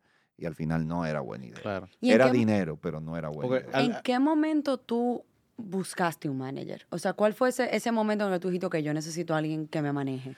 Yo primero busqué a una persona hermosísima que ha trabajado con muchos talentos que se llama Carlotti Peralta, que ella, eh, ella era, en un punto yo la, me la recomendó. Ella fue de la primera manager influencer que yo conocí. ¿no? y lo hace súper bien. Al día de hoy lo sigue haciendo y hace un trabajazo. Yo no me acuerdo cuál era, el, quién fue que me recomendó a Carlotti. Pero eh, Carlotti lo que hacía era negociar con el cliente. Eh, era, era la persona entre el cliente y yo. Ok, Carlos vale tanto, de, tiene que pagar por de tal manera. Que ojo, es Eh, súper incómodo ser talento y tú mismo estás negociando. Claro, pero yo lo hice por mucho tiempo porque no tenía otra opción. No, no- ¿Y la gente sabía que era tú o tú te hiciste un, un, un email? yo, te- yo tengo un amigo. Servicios arroba eh, carlosánchez.com. Leo- Leon D hizo eso, Leon D Osoria me lo contó. Ey, mi hermano, Leondi. Que Leon D tenía un email, qué sé yo, contrataciones, arroba, no sé qué Leon- cosa. Y era ñeñeco el- que y lo, que lo era- respondía. y era el mismo, sí, claro. El señor León de Osoria estará disponible el día tal y tal. Pero te, te da Es que tú no objetividad sabes, pero era, era ñeñeco que lo, que lo Eh, respondía. era ñeñeco lo más ñeñeco. seguro. Eso es algo que te da objetividad también, como que tú sabes que tú puedes ser un poco maduro sin que diga Car- Carlos Sánchez. eh, eh, eh, Pero eh, a donde iba. ¿Qué eh, momento Carlotti, tú- Carlotti, entonces, Ajá. entonces luego llegó una segunda etapa donde eh, yo empecé a trabajar, no sé si lo conocerán, con Filippo Chicone. Y eh, él, él es eh, el dueño del restaurante Victoria, Ah, eh, sí. Fue, fue el dueño de Montecristo. Porterhouse también, ¿no? No Café y gente. Porterhouse, sí. Porterhouse, eh, el restaurante Victoria, el mismo Ajá. Porterhouse, él simplemente lo transformó. Restaurante Victoria y ahora Nostrana, que está afuera, que tiene como el- la parte de afuera es Nostrana y adentro Victoria. Eh, y él, es, eh, él estudió, eh, em- em, él hizo una especialidad en mercadeo y mercadeo masivo y es brillante. Entonces él ahí se me acercó y me dijo, mira, eh, junto con Jorge Pesquera, que trabaja ahora en una bolsa de valores, no me acuerdo, eh, Tibal, creo que. no, Te balsa. a lo mejor no es esa y el tigre se va aquí ya porque dije, la, la- dije En la ese sector. En ese sector. Exacto. Entonces ellos estaban trabajando juntos como asesoría mercadológica. Y entonces se me acercaron y ellos también, así como yo era nuevo en el stand-up, así eran ellos nuevos asesorando un artista. Y entonces yo empecé a trabajar con ellos y fue una de las mejores cosas que me pasó en mi carrera, porque ya ahí me dieron una visión mercadológica, empresarial de cómo funciona esto. O sea, yo le debo gran parte de mi éxito a, a to- a- fueron muchos años con ellos, fueron como nueve años con ellos. Y entonces ahí yo entendí que al final los artistas somos un producto. Nosotros somos un producto y, y así como, igual, el, el ejemplo ahorita del refresco, de, así como tú mercadeas esa botella de vino, así tú tienes que me- mercadear la cara de Carlos Sánchez. Que te viene una trasera de un camión, por cierto, en estos días. Sí, de, con, el, con el cavernícola. que vamos a llegar ahí. Si ahora mismo nosotros agarramos un mes de Carlos y suponiendo de que tenga 100 horas de trabajo, o sea, sacando la, la parte familiar, la parte personal, hay 100 horas de trabajo durante un mes. ¿Cuántas horas tú le dedicas a la parte administrativa, la parte mercadológica y a la parte creativa y ya entonces la parte de performance? Eh, eh, le- a, la, a la parte creativa le dedico siempre mucho menos de lo que yo quisiera dedicarle. Eh, pero eso es una lucha que literalmente de más de una década en mi vida. Que ojo, la Eh, parte creativa es escribir chistes, buscar Sí, ideas nuevas, sí. research, supongo también que es parte de. Sí, yo escribo por etapas. Yo, yo no escribo, yo, yo no tengo un, un horario regular toda la vida. Yo escribo por etapas. Hay días, hay- hay momentos que yo digo que yo voy a escribir chistes eh, en estos meses que no hay, no tengo tantas producciones. Pero cuando yo me meto en modo productor de eventos, eh, sí, muchas veces la parte creativa tiene que pasar a un lado y tengo que hacerla, tengo que entrarme a trompar con ella para no dejarla. Claro. No que mal, hacer muchos malabares. Em, esa es otra cosa de la que podemos hablar, el hecho de ser productor de eventos. Eso es parte de... Tú produces tus propios eventos. Yo produzco mis propios eventos. Yo sin querer me hice productor de eventos y fue... Vamos a definir primero lo que es un productor de evento. Bueno, el productor de eventos es el que se encarga de hacer la publicidad, de contratar el teatro, contratar la boletería, etcétera, etcétera. Empezar a, tener, a recaudar los datos de los fans para que los fans vuelvan, etcétera, etcétera. Entonces, y tú mismo haces eso, tú yo no yo estaba eso. haciendo todo eso yo solo desde el día uno en casa de teatro. Yo era que colocaba los afiches, yo era que iba a los programas de radio, conseguía los contactos. Tú hacías los- tu propio media tour, yo hacía mi propio media tour, Ok. correcto. Claro, todo, eh, eh, todo un one-man show, yo, un one-man band. Así, esa gente que tiene... Literalmente. Sí, que tiene di que la, la maraca en, un- en el tobillo derecho y la Ajá. guitarra. Y el acordeón aquí. Y el, y el acordeón pegado. El acordeón, exacto. perdón, el- ¿cómo Por, se llama por ágora, por ágora se para uno. Se que me tiene fue la guagua. Ese mismo, ese mismo. La armónica. Ágora, sí. La armónica, ese mismo. Em, y entonces, llega, ese, ese fue un momento muy importante para mí, porque llega un tiempo en el que empiezan a llamarte para contratarte para hacer eventos en un restaurante donde la prioridad es vender eh, cerveza y alita de pollo Claro. y hamburger, no el show de comedia. y tú tienes que fajarte a tratar de hacer chistes con estas 3 millones de distracciones, con una televisión con un juego de pelota, con un mesero que te pasa por al frente con una fajita de pollo que bota, que bota humo y hace más ruido que el diablo y en un el humo es tanto que tú desapareces momentáneamente del parte del público. show y tú Exacto, tú tienes que moverte para que el humo de la fajita de pollo dejen de taparte. Eh, sí, loco, o sea, eh, entonces llega un punto que yo estoy como que, "Man, yo no, no estoy contento con todo esto. Y ahí yo digo, ok, ¿cómo yo empiezo a ir a los teatros donde yo quiero ir, donde se hace comedia bien, sin distracciones y todo? Y ahí ya pasé de ser un productor ya más en serio, más de, ok, alquilar el Teatro Nacional, alquilar el Gran Teatro del Cibao. Y cómo yo le hago publicidad a eso, que a qué precio vendo las boletas. Porque, ojo, la gente no llega porque ya tú eres Carlos Sánchez. Como quiera hay que darle mambo para que la gente se entere. demasiado, mamá. Sí, Pero, eso es Carlos, pero Carlos con el cavernícola, está, yo creo que está más en la calle que... No, no, pero es que es sencillo. O sea, ¿Qué cuando pro- qué tú- tú consumo tienes un- masivo? Un, Coldplay que vino y, y tiene que meter 40 vallas, Claro. campaña digital, ta, ta, ta, ta, ta, ta. Y además la gente tiene que entender que esas son cosas que benefician al artista. O sea, yo no creo que a mí me interese un momento en el que yo diga, sí, yo tengo un show, vayan, y la gente simplemente vaya. Porque al final poner todas esas vallas y poner todas esa, y ese media tour y, y esos anuncios de radio, te, te, te coloca más en el top of mind de la Claro. gente. O sea, no beneficia solamente ese show, sino también la figura del, del- Eh, del artista. Nosotros teníamos algunos shows estratégicamente ubicados en el año para que de ahí salieran unas contrataciones. O sea, Claro. nosotros siempre hacíamos algunos shows, por ejemplo, eh, en octubre, noviembre, siempre hacíamos un show grande que contratábamos vaya, que no sé qué. Y eso, era, diciembre. y eso era para que dici- el teléfono sonara para diciembre. Claro. Entonces ya uno O sea, que tú tiene- tienes una estrategia, o sea, tus shows son parte de una estrategia para tú entonces sacarle provecho a eso, a ese todos. calendario comercial. Ajá, ¿Y cómo sí. tú llegaste a eso? Bueno, eh, el, mayormente por esa asesoría que me dio Filipo y Jorge. eh, ahí, ahí yo entendí mucho de eso. Antes yo era mucho más artista soñador. Y entonces después que yo duré todos esos años con ellos, me volví más empresario, más calculador. Ah, ah, ok, esto tiene una razón de Sí, ser. porque es- Claro. es, es un salto bastante eh, notorio entre soy artista y lo hago por pasión a, Sí. ok, Sí, pero- espérate, no, mira, esa pasión yo tengo que dedicarla a Eh, hacer unos esfuerzos que rindan un, un resultado adicional a Pero yo creo que hay, ahí hay un tema también como, como país. Nosotros somos un país súper chiquito. sí. Y, o sea, de repente Kevin, tú, o sea, tú puedes ser Kevin Hart de aquí. O más grande todavía que Kevin Hart. Pero Kevin Hart hace un show y probablemente se mete 5 millones de dólares, Sí. 2 millones de dólares. Ujú. Tú haces un show grandísimo y te mete lo que sea. Pero no, ese no es el monto, el Claro. monto que él se mete.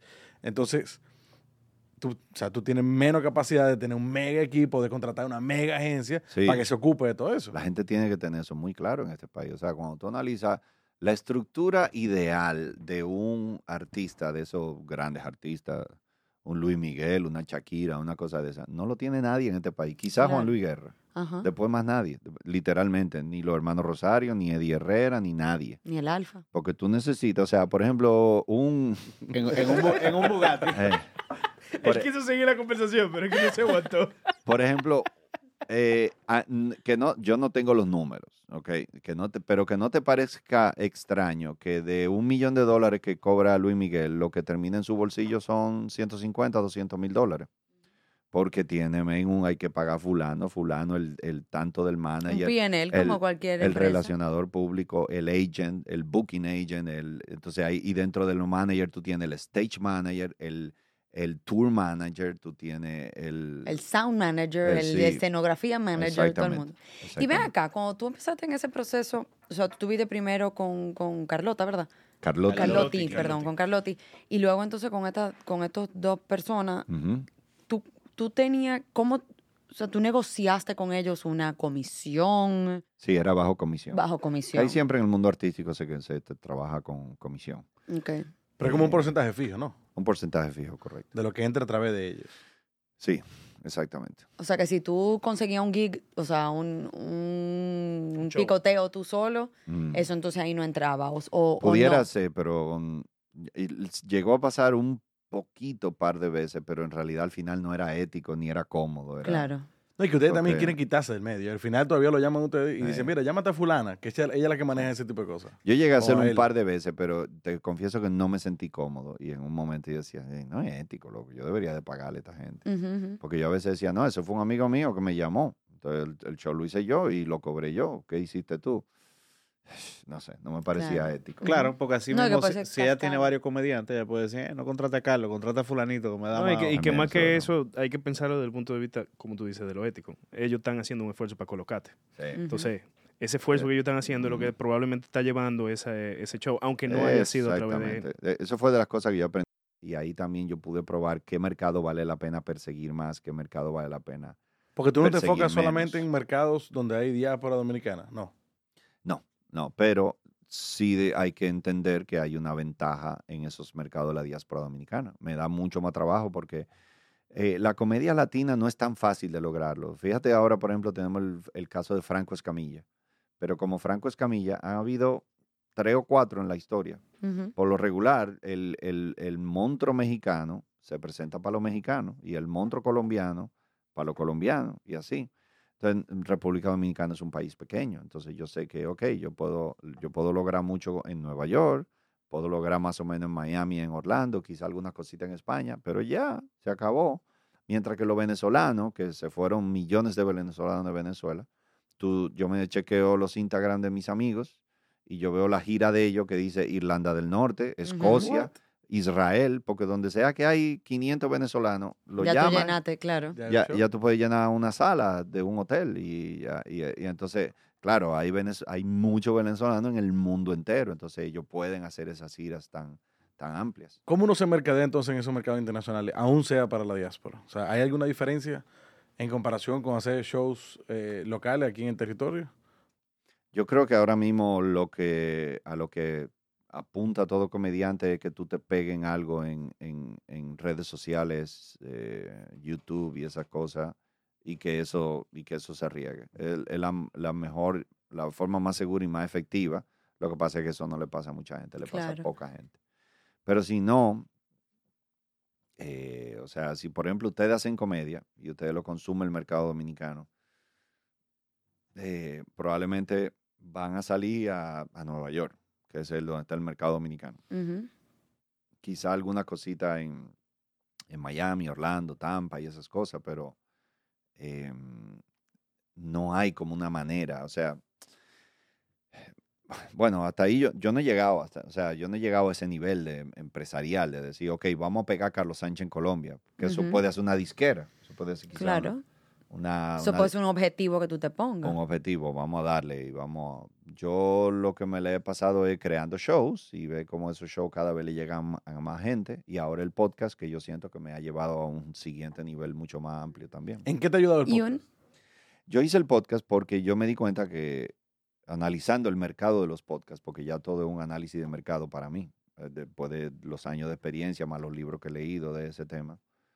Y yo analicé el caso de todos los podcasts de comediantes, todos los podcasts exitosos de comediantes en Estados Unidos, y yo me di cuenta que todos ellos aumentaron la venta de boletas.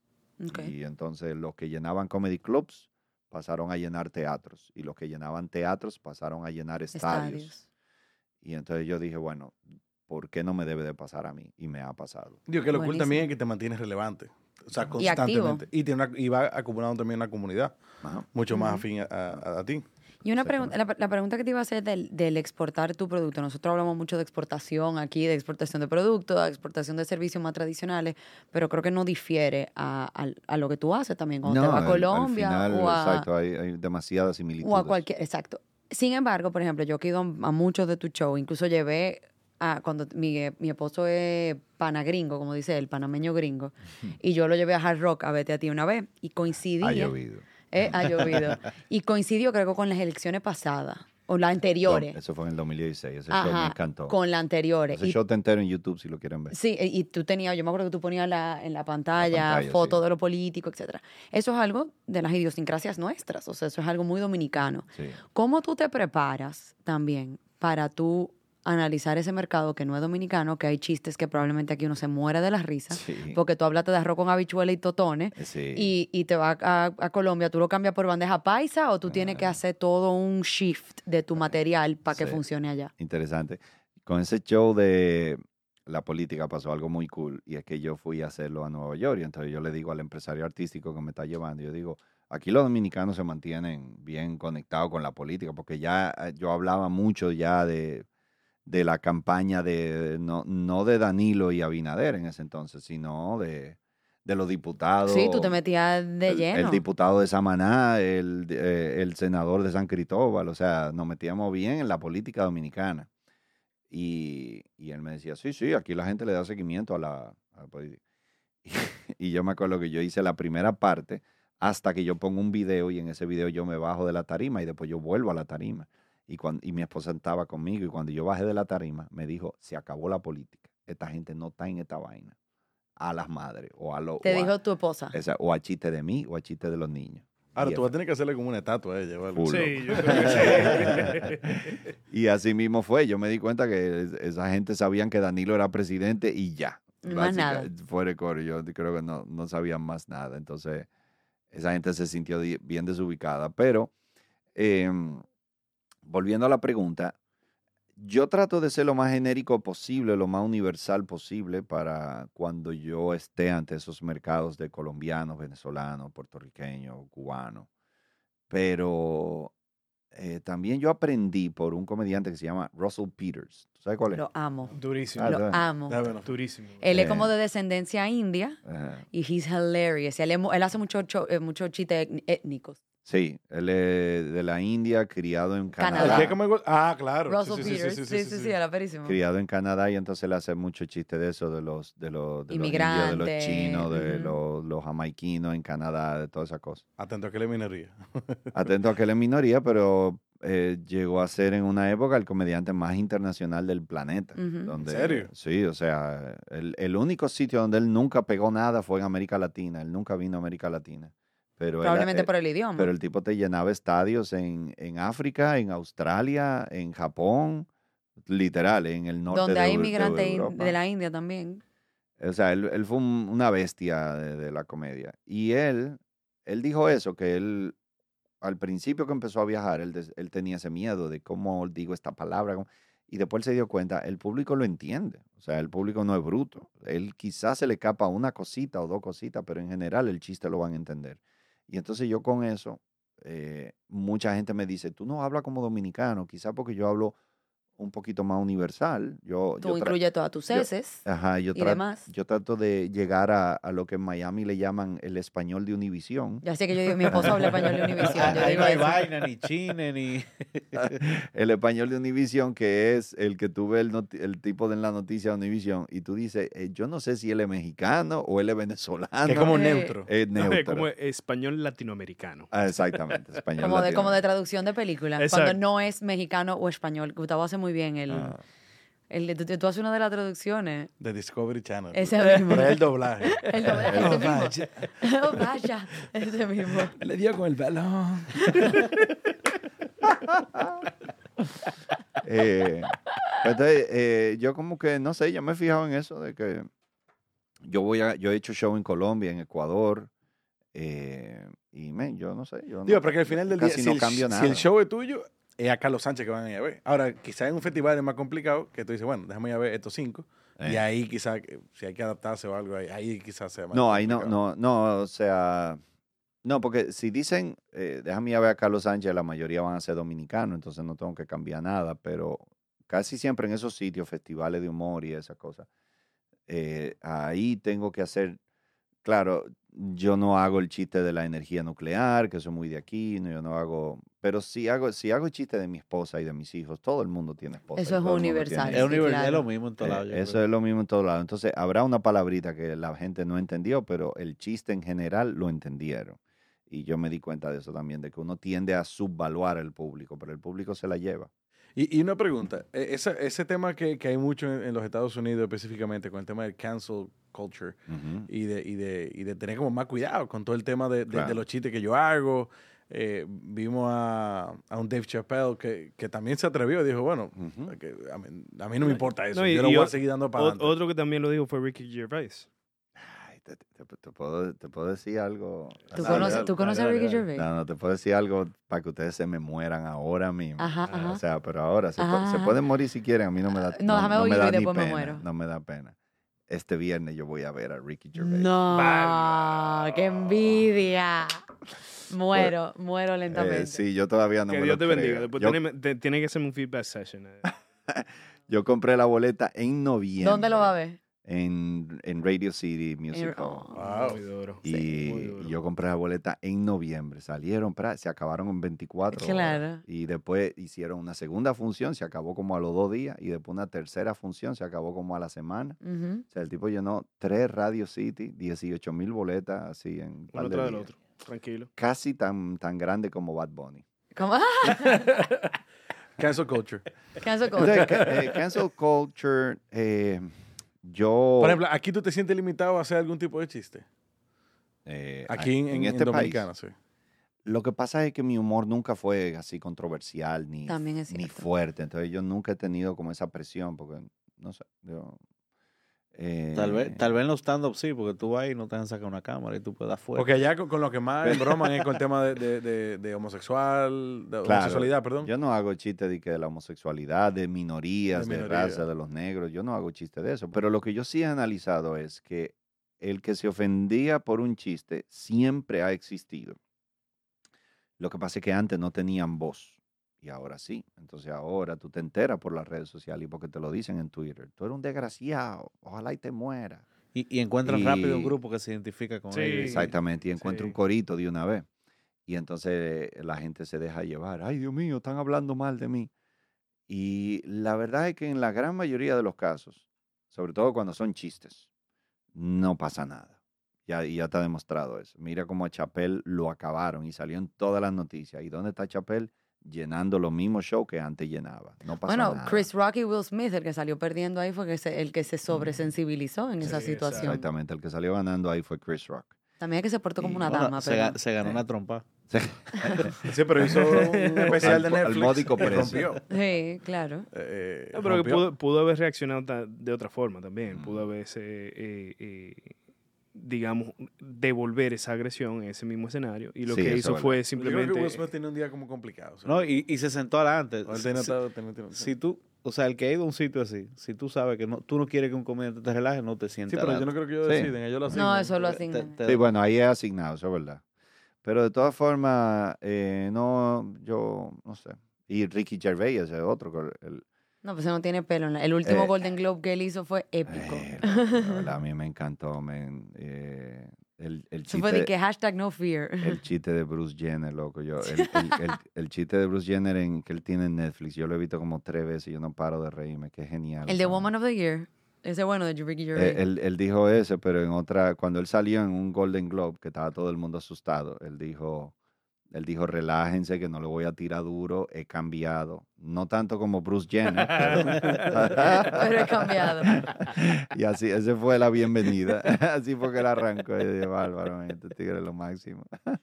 Qué risa. Entonces, ¿qué viene ahora, entonces, de ahora en adelante con Carlos Sánchez? Y quizá, no sé por qué, como hablamos ahorita de, de que yo quiero seguir trabajando cuando sea viejo y, y que tú dijiste que como que, que- que querías seguir haciendo stand-up aún siendo viejo.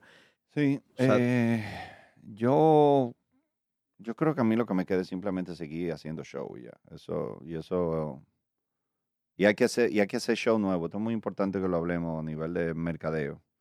Yo creo que siempre hay que darle un producto nuevo al público para tú mantener los fans y para, eh, y para crear nuevos fans. Y hay muchos artistas que se pierden con eso, que dicen, este show me dio mucho trabajo, me tomó dos años escribirlo, la gente se ríe mucho, ya yo no tengo que hacer más nada porque todavía hay mucha gente que no lo ha visto. Te pasa tres años con el mismo material. Tres, hasta 15 y hasta 20 años se pasan con el mismo material. Y no entienden, en una ven como la venta de boleta empieza a bajar. Y no entienden que por eso, o sea, ¿por qué la gente va? El chiste es una sorpresa, eso es lo primero. El, el- el- cuando, tú, cuando alguien se ríe, hay una sorpresa, obligatoriamente. Em, si ya tú te sabes el chiste, ya tú te sabes el show, ¿por qué diablo tú te vas a reír de nuevo? Esa es la razón por la que los comediantes tenemos que hacer chiste nuevo todo el tiempo. Cuando tú vas a ver a Miguel Bosé, tú, tú no le dices a Miguel Bosé, eh, mira, canta lo que sea, pero amante bandido no, que estoy harto. O sea, al revés, tú le di- si el tipo no canta amante bandido, tú Tu lo, tequilla. este desgraciado se fue y no cantó Amante Bandido y yo pagué mi taquilla para... Entonces, eh, los, los músicos tienen esa ventaja que los comediantes tenemos esa gran desventaja. Yo hago un show que duró tres años para escribirlo, lo- el público lo ve y al otro día me preguntan en Instagram cuándo hay un show nuevo. Y Loco, acá. acabo de, de meterle tres años a esta vaina, dame un chance, por favor. Entonces, ve- entonces ahora, bueno, volviendo a la pregunta, sí, seguir haciendo show y seguir creciendo el público, seguir creciendo el podcast, yo creo que irme por esas dos ramas eh, como mi vía más segura. Con suerte hemos visto cómo hemos crecido y yo creo que si seguimos dándole fuerza a estas dos cosas, pues lo único que me queda por lógica es seguir creciendo. Y por ejemplo, ¿a ti nunca te, no, no te gustaría algún día, no sé, tener una participación o ser parte de un venue nuevo? Es decir, como de un teatro nuevo, de un Sí. sitio, Así tipo Dangerfields, pero Sánchez. un es- sitio que, que promueva esto, que no sirva solamente de show, sino también como educacional. o sea, Sí. durante el día, por ejemplo. Sí, pero eso viene, pero en una siguiente etapa de mi vida, porque yo no, o sea, yo le dedico mucho tiempo a lo que yo hago. Entonces yo no puedo ahora que eso sea interrumpido por, eh, ¿por qué no han puesto la cerveza en el freezer si ustedes saben que abrimos el bar en tres Claro. horas? Esas cervezas van a estar calientes. O sea, yo no puedo volverme un administrador de, de un bar o de un restaurante. Eh, eh, ¿Por qué no han pedido pechugas si ya se están acabando las pechugas del freezer? Eso es lo que va a pasar. A menos que yo tenga suficiente, eh, consiga un inversionista o tenga el suficiente dinero, que fue lo que hizo Joe Rogan. ¿no? Eh, no sé si vieron ahora, Joe Rogan hizo un comedy club en Austin, Texas. Y eso es lo último de lo último. O sea, eso es la meca de la comedia mundial ahora mismo. Y todos los mayores, o sea, Dave Chappelle fue allá, hace un- un- una aparición sorpresa de 10 minutos. Y, mm, y, el, y todo el mundo habla. ¿Y qué dice en las entrevistas de la gente? La gente dice, los comediantes dicen, es, eh, ese, ese, eh, es, ese comedy club es darle a un comediante dinero ilimitado, que es lo que tiene Joe Rogan, es darle dinero ilimitado para que haga el mejor comedy club del mundo. Y eso fue lo que él hizo. Pero luego Joe Rogan dijo que él no está ganando dinero con ese comedy club. Él lo está haciendo por amor a la comedia. Claro. Pero todo lo que está ganando se le va en la nómina. eh, porque es un negocio que requiere de mucho trabajo, esmero, sacrificio. Y Pero por eso es que la mayoría de los teatros son públicos. Es decir, son- es el Estado que tiene que ponerlo para Sí. promover la cultura. Así es. Porque la verdad es que, o sea, a nivel de infraestructura son enormes. O sea, Así el capital es enorme también. Claro. Y, por ejemplo, en un país como esto, que la boleta tiene que ser, no sé cu- cuánto anda, dos mil pesos, mil y pico pesos, tres mil pesos, es complicado tú sacarle el, Complicado. el- el- el- el Claro. retorno a eso. Eh, no, y por ejemplo, ok, tiene que ser location, location, location. Ajá. Búscate un espacio para tú vender Ujú. eh, 400, 500 butacas aquí en la Lincoln con Roberto Pastoriza. A ver cuánto te va a costar ese espacio. Una locura. Claro. Una locura. O sea, el retorno de inversión tiene que, o sea, tú tienes que tener una, una cantidad de ingresos. ¿Tú sabes lo eh, cool que el Lincolnazo fuera un teatro con eh, aire? Con aire. Exactamente, exactamente. Sí, pero ¿cómo está ese metro cuadrado? Y luego Ah, no, levantar sí, esa tema. construcción. Sí, claro. Digo, pero también llega un punto donde tú también llevas a la gente al lugar y uno se transporta ya cuando tú logras juntar un grupo de talento que te haga moverte. Sí, sí, y, sí. y- eh, y ahí tú lo haces, porque así hay muchísimos comedy clubs, por ejemplo, lo típico, tú te vas al Lower East Side o Lower West Side en, en- o el East Village, perdón, o el West Village en Nueva York, y son, o sea, tú entras y tú dices, por Dios, o sea, Claro, lo que pasa es que yo he ido a comedy clubs en Nueva York donde eh, que son unos chinchorros, exacto. donde eh, feísimos, donde la boleta más barata es lo que yo he cobrado en claro, el Jaragua en primera 85 fila. dólares la más barata. Exactamente. Ujú, ujú. Y Cuando tú calculas, esos son 3 mil pesos, diablo, pero yo, en ta- yo, yo a veces mi VIP vale más barato que eso. Ujú. Eh, entonces es otro mercado. Y además de esos 85 dólares, la gente paga por cuenta 100 dólares. Tú tienes un consumo eh, mínimo, un consumo tienes, mínimo, ujú. Y entonces los tragos cuestan 100 25 dólares. Exacto. Esos 100 dólares al final, mala entrada, se convierte que tú solo gastaste 10 o 15 mil pesos. Y resulta que aquí en Santo Domingo la gente en promedio va a gastar 4 o 5 mil pesos máximo Ujú. por persona. Entonces es por eso, son otros números. Claro. Ojo, Y- son otro mercado. O sea, Claro. el Son otro mercado de Nueva. York, eh, un- Nueva York en sí, solamente la ciudad de Manhattan, la isla de Manhattan tiene, yo creo que el doble del population que tiene la República Dominicana entero. No, y el poder Sin hablar del adquisitivo es poder adquisitivo, cosa, claro. claro. El poder adquisitivo. Y una. La- Es pregunta. la ciudad donde hay más billonarios en el mundo. Claro. Son billonarios que consumen en esa ciudad, que compran carros, que van a restaurantes, entonces tienen ese dinero circulando ahí adentro.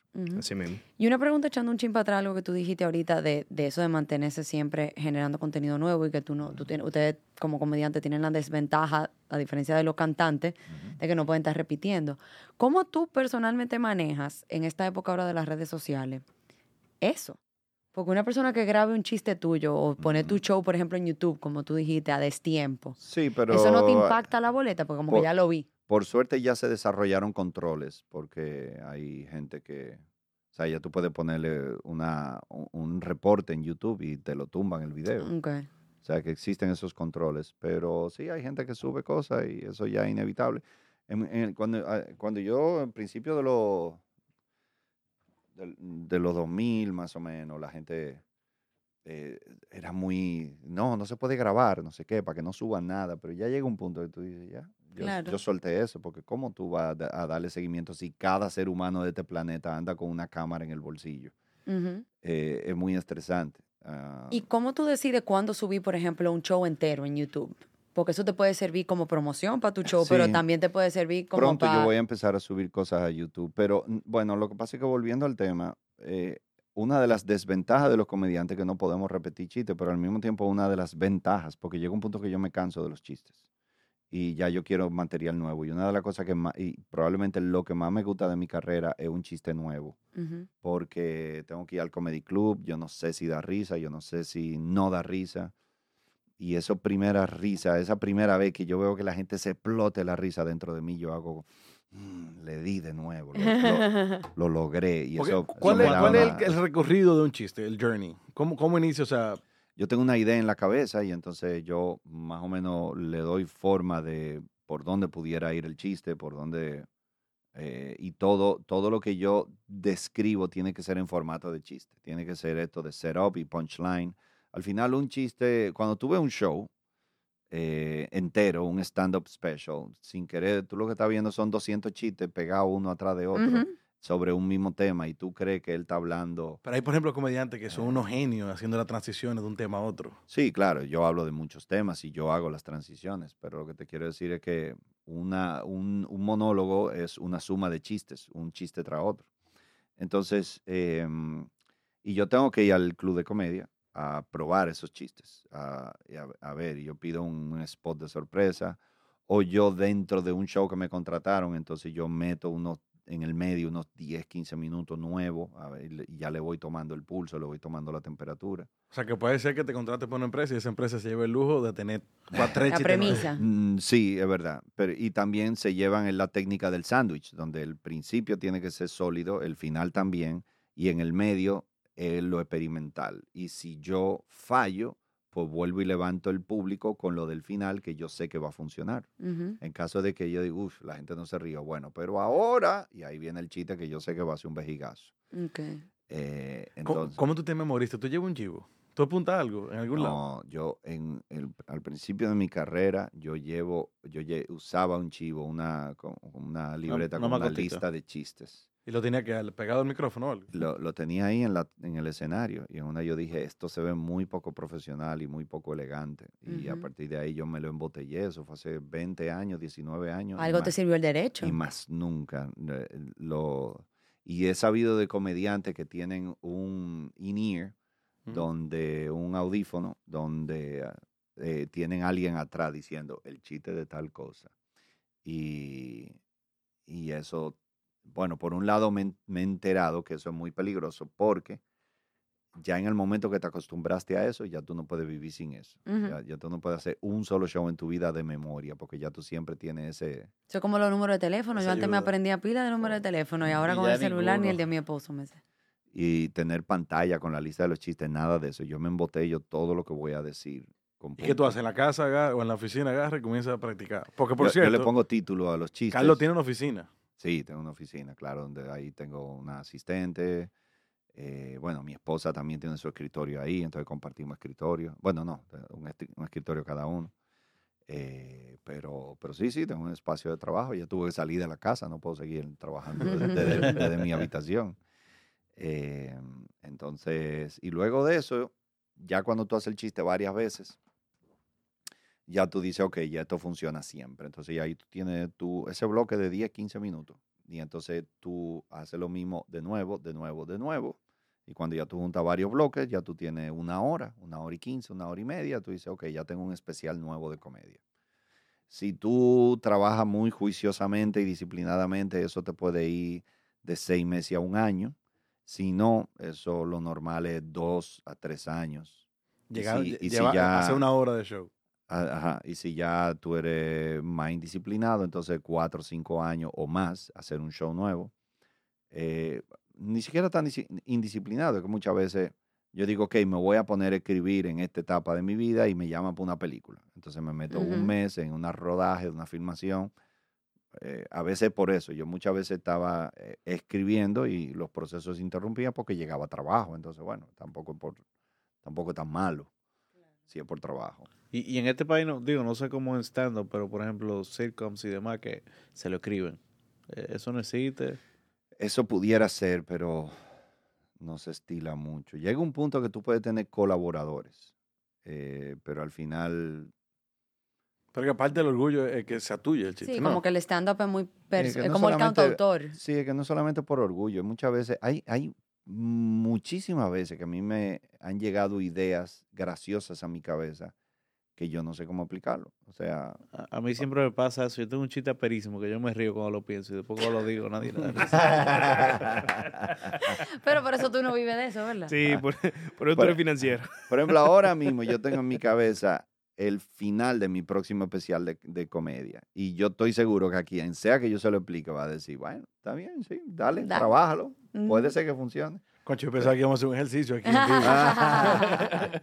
Eh, Mira, y, Carlos. eh, entonces, por No, eso dale, hay perdón. veces que tú no puedes como expresarle al otro qué es lo que tú tienes en la cabeza. Me- a mí me pasa mucho. Yo tengo ideas en mi cabeza que ni a mi esposa yo le puedo explicar por qué yo creo que esto es gracioso. Simplemente... Y ese es tu trabajo, tratar de, de- de Sí. descifrarlo y traducirlo para que, para que salga. Toma tiempo, yo lo hago en la computadora. Hay gente que no lo hace en la computadora, hay gente que lo hace de, de la cabeza, que eso yo, para mí eso es muy difícil. Luis Claro. C.K. lo hace así. Luis C.K. no escribe. Él tiene una idea en su cabeza y de ahí eh, al micrófono. Eso es muy difícil. Tipo rapero así, Mm, Eminem. tipo Sí, pero Eminem, lo sí. tienen grabado ya. Y una pregunta, porque esto sí me llamó mucho la atención, como para hablar de, lo dijimos ahorita, o sea, si hablamos de stand-up en República Dominicana, hablamos de Carlos Sánchez. Y, y, y tú tienes todos esos títulos que tú mismo creo que de manera jocosa lo mencionaste ahorita, el rey del Ujú. stand-up, el, el- el dueño del stand-up, no sé qué. Gustavo y yo tuvimos el, el, el lujo, ¿verdad?, de sentarnos en la misma fila en Los Soberanos, de toda esta nueva generación de muchachos que sí son full stand-up, que Sí. salieron de stand-up, que se entrenan en stand-up y que, y que decidieron vivir eso y que nos sentamos al lado específicamente del Pío. Sí. Y cuando, y yo creo que tú te ganaste los dos premios back to back, Sí. porque eran dos, nomina, dos categorías nuevas. Sí. Era stand-up, que por fin se estaba premiando en Los Soberanos, Sí, sí, sí. y podcast. Y entonces era muy cómico porque nosotros estábamos... o Carlos sea- le pasó un billete, fue a... Ábreme esas dos categorías, a favor. Ah, ah, no puede ser con 20 años no me toque nada. Claro, bueno, las- bueno, eso fue lo que le, o sea, el Pío estaba diciendo, no, le toca a Carlos, o sea, esto es de Carlos, y estaban hablando de ti, bueno, nosotros, ahí estaba Starly, Elías, o sea, el grupo entero estaba a nuestra izquierda. Pero me llamó mucho la atención la admiración con la que Sí, estaban hablando de sí, ti. sí, y el respeto con el que estaban hablando de ti. Y tú dices que tú vas mucho al comedy. ¿Cuál es tu ¿Eso relación? te hace sentir bien o viejo? o una mezcla de las dos cosas. Está buena la pregunta. ¿Bien o viejo? O son mutuamente excluyentes. O, o bien viejo. Exacto. ¿Cómo, ¿Cuál es tu relación con, ese, con esa nueva generación que, que me atrevo a decir, sin, sin conocerlos personalmente full, de que tú puedes ser la inspiración de todito ellos? Porque tú le abriste el camino. Eh, a- así es, pero yo traté desde un principio de que haya buena onda entre todos nosotros eh, y que Sí, ellos él me dijo eso, que tú eras como el, como el, como el, el papá, como el... Eh, sí, sí, O el, al- hermano grande. bueno, el hermano grande, no, porque al final todos ellos, eh, la segunda generación que vino después de mí, es- eso lo aprendí muy cool con uno de los autores que más me ha influenciado, que se llama Derek Sivers. Eh, tiene un libro que se llama Anything You Want y yo entiendo que todo ser humano tiene que leerse ese libro. Anything que, You que Want. es de, es de empresa, un libro empresarial y él... él fue- Anything you want. Él te ha tirado un par de libros, empre- como cinco Sí, libros sí, empresariales así sí. en lo que va, en lo que nos vamos a Él, ver. él fue el que creó CD Baby. No sé si conocen CD Baby. Eh, No. CD Baby es una empresa distribuidora de, de discos y ahora es distribuidora de Ah, música en, en CD Baby. No, te, te iba a decir que, se- que si era Dico se murió. No, ahora ellos lo que hacen es distribuyen en las plataformas. Eh, yo de hecho tengo mis dis- algunos de mis discos en la plataforma de CD Baby. Y- Ah, porque y- tú llegaste a grabar CD de, de humor. Sí, así es. Eh, eh, y él, él grabó, eh, él grabó, digo, él, él creó, él fue la primera persona que tuvo en el planeta, eh, a ver, no, Your music deserves to be heard. eh, eso es CD Baby. Ajá. Sí, exacto. Él fue la primera persona que creó en el planeta el botón Buy It Now en una página web, porque él es medio nerdo y entonces él es músico. Y entonces él, él duró tres meses sentado en una computadora hasta que creó Buy It Now. Y entonces para vender su CD. Y varios amigos le dijeron, loco, yo quiero vender mi CD, era música independiente, porque en ese entonces eh, tú tenías que venir con una diquera que, te que tú imprimieras 10 mil discos y, y ahí es que te lo vendían, pero él decía, loco, yo nada más tengo dinero para imprimir 100. No, no, y entonces él, él creó CD Baby que era para música independiente. Eh, y por ahí empezó y la empresa la vendió en 26 millones de dólares. Y él agarró esos 26 millones de dólares y se lo donó a una fundación. El día antes. Él lo puso en un trust Muy para, altruista de su para gente que quería beca de música y cosas así. Y él ahora, y él es escritor y tiene varios bestsellers en Amazon. Eh, y él habla de toda su experiencia como creador de una empresa en, eh, que, que fue CD Baby. Y, y man, las lecciones que tú aprendes de ese señor, porque además él escribe cortico, es como súper así. conciso y preciso, directo al punto. Eh, y ahora viene la mejor parte. Yo no me acuerdo por qué yo estaba mencionando. Estamos hablando de tu relación con los más jóvenes, con la nueva generación que viene ahí. Sí, sí, sí. Sí, sí, es sí. que no me acuerdo ahora qué vaina. Tú tienes un, AD, un, un ADD ápero. sí, yo creo que yo lo tenga. Eh, bueno. Yo te estaba preguntando que No, cómo es pero tu ¿dónde relación con esta Sí. generación que te admira, que Ah, tú ya, eres como no, el no, de- mentor. Ya, ya me acordé. Eh, con, de- Derek eh, analizó una vez de que, eh, y yo después analicé otros mercados en América Latina y me di cuenta que pasó lo mismo. Hay una primera persona, y eso pasa en todo, no solamente en la comedia, hay una primera persona, en mi caso fue Carlos Sánchez, en México fue Adal Ramones, en Colombia fue Andrés López, en Chile creo que fue Leo Murillo. y él hace stand-up y todo el mundo dice, hay un tipo haciendo stand-up. Un tiempo después hay dos que dicen, yo puedo hacer lo mismo que tú haces. Y, y entonces, ok, ven, y entonces ya, cuando llega el segundo grupito, validan al primero. En el sentido de que antes el primero es un loco que hace esa vaina que nadie hace. Y cuando llegan dos o tres o cuatro que vienen después de él, ahí la gente dice, ah, Ah. eso se hace. Y ahí es que llega una lluvia de una tercera generación O sea, como amo. gigantesca como Amway. Hemos mencionado a Amway tres veces en Sí, este podcast. Sí, sí, sí. A Pati le están pasando algo. Yo creo. Eh, sí, sí. Y entonces, Ahora, algo que tú sí lograste también fue, o sea, tú hiciste que gente que no acostumbraba a ir a shows de comedia, ir a ver stand-up. sí. O sea, por ejemplo, yo recuerdo haber ido con mi mamá, que no Ujú. iba a ver la, la- la comedia que existía en ese momento. Mm, sí. Y, y, y sí, pero de repente sí el stand-up sí, mira, porque se comenzó a regar. Claro. Está haciendo No, y no solo diferente. este eso, tigre- el stand-up en general, y esto lo digo con todo respeto a todas las otras formas de comedia, el stand-up en general es muy inteligente. O sea, es, la- es observación, es situación y buscarle un twist. O sea, es un ching más Eh, sofisticado a nivel de target. Sí, a mí lo que me pasó, y eso, me- eh, eso fue una de las cosas que Filipo luchó mucho con, eh, con su estrategia mercadológica. Eh, al principio, mis mayores influencias eran Seinfeld y Bill Cosby. Ninguno de los dos dice mala palabra. Por lo tanto, todo mi, todos esos primeros stand-up míos eran limpio, puro, puro, puro. Ahora yo no soy vulgar, yo no soy sucio, pero puedo de vez en cuando Hace hac- unos picantitos. hacer una medio picantico, no sé qué. Yo me fui como flexibilizando un poco con los años, pero yo decía, no, para hacer comedia hay que decir cero mala palabra. Y yo era súper estricto en eso. Entonces, hay un público Tú deberías ser de- de bobo, a ver si, se- Hace que es dembow. a ver si limpia. para limpiar el dembow. Hay un público clase media y clase alta que consume la comedia de la televisión que no le gustaba esa comedia. Entonces, cuando llego yo, dicen, uy, por fin, esa, esa comedia a mí me gusta. Ahí se me pega el sobrenombre de el comediante de los ricos. Porque yo- Exacto. y entonces... eh, Y tú el- todavía andas en carro público en ese momento. Porque eso no está de nada. Que te Y- digan y eso yo- en carro público. y literalmente yo andaba en carro público en ese momento. Y yo era el comediante de los ricos.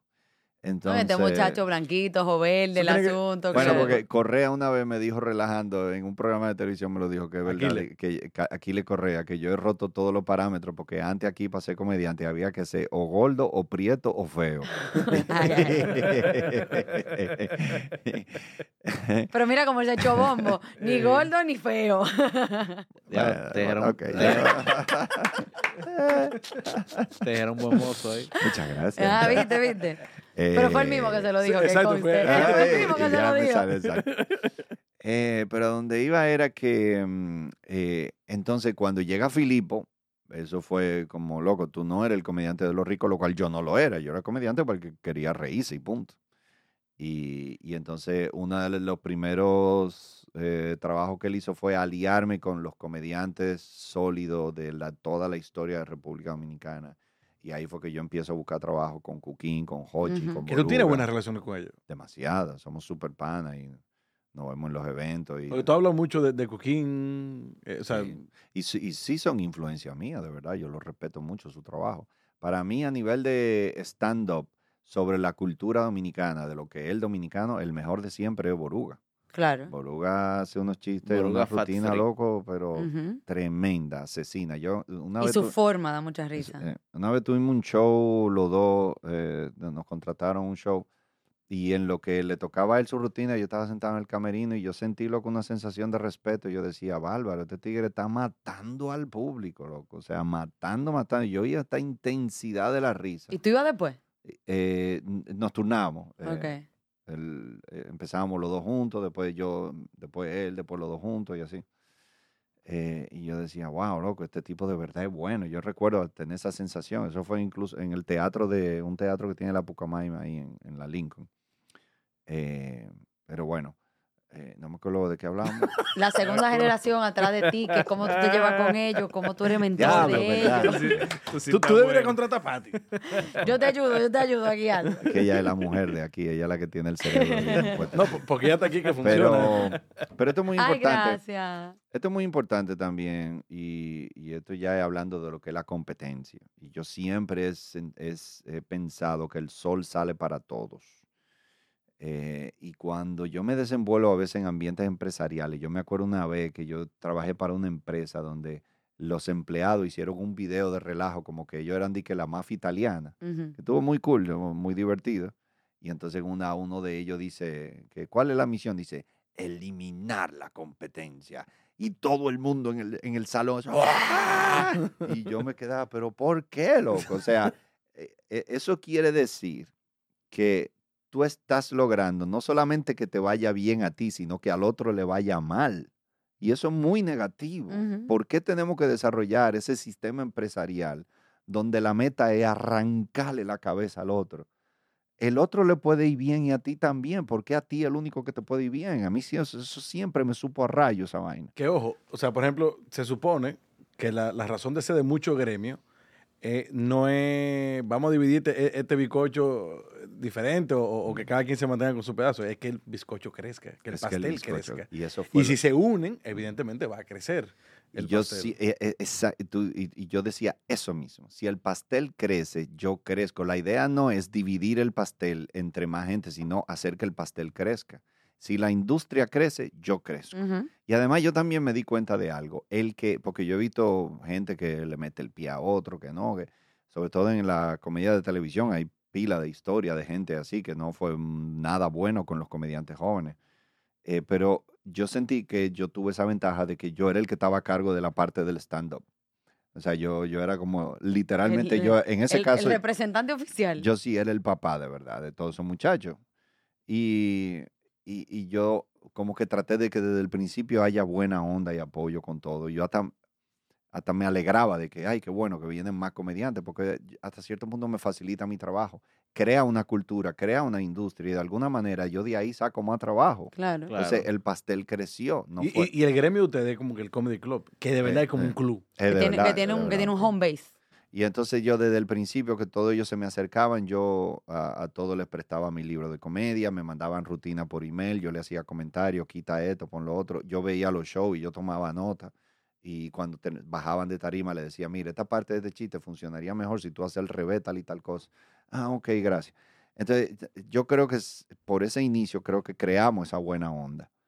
Y, yo también sí me di cuenta de lo siguiente, escuchando miles de entrevistas de comediantes, cuando empiezan a salir los podcasts, que el primero fue WTF con Mark Maron, y ahí estaba, eso fue para mí una universidad, porque yo escuché literalmente cientos de horas de todos los comediantes que yo admiraba y admiro todavía. Y yo me di cuenta, el que tiene la determinación lo va a lograr, ya sea con mi ayuda o sin mi ayuda.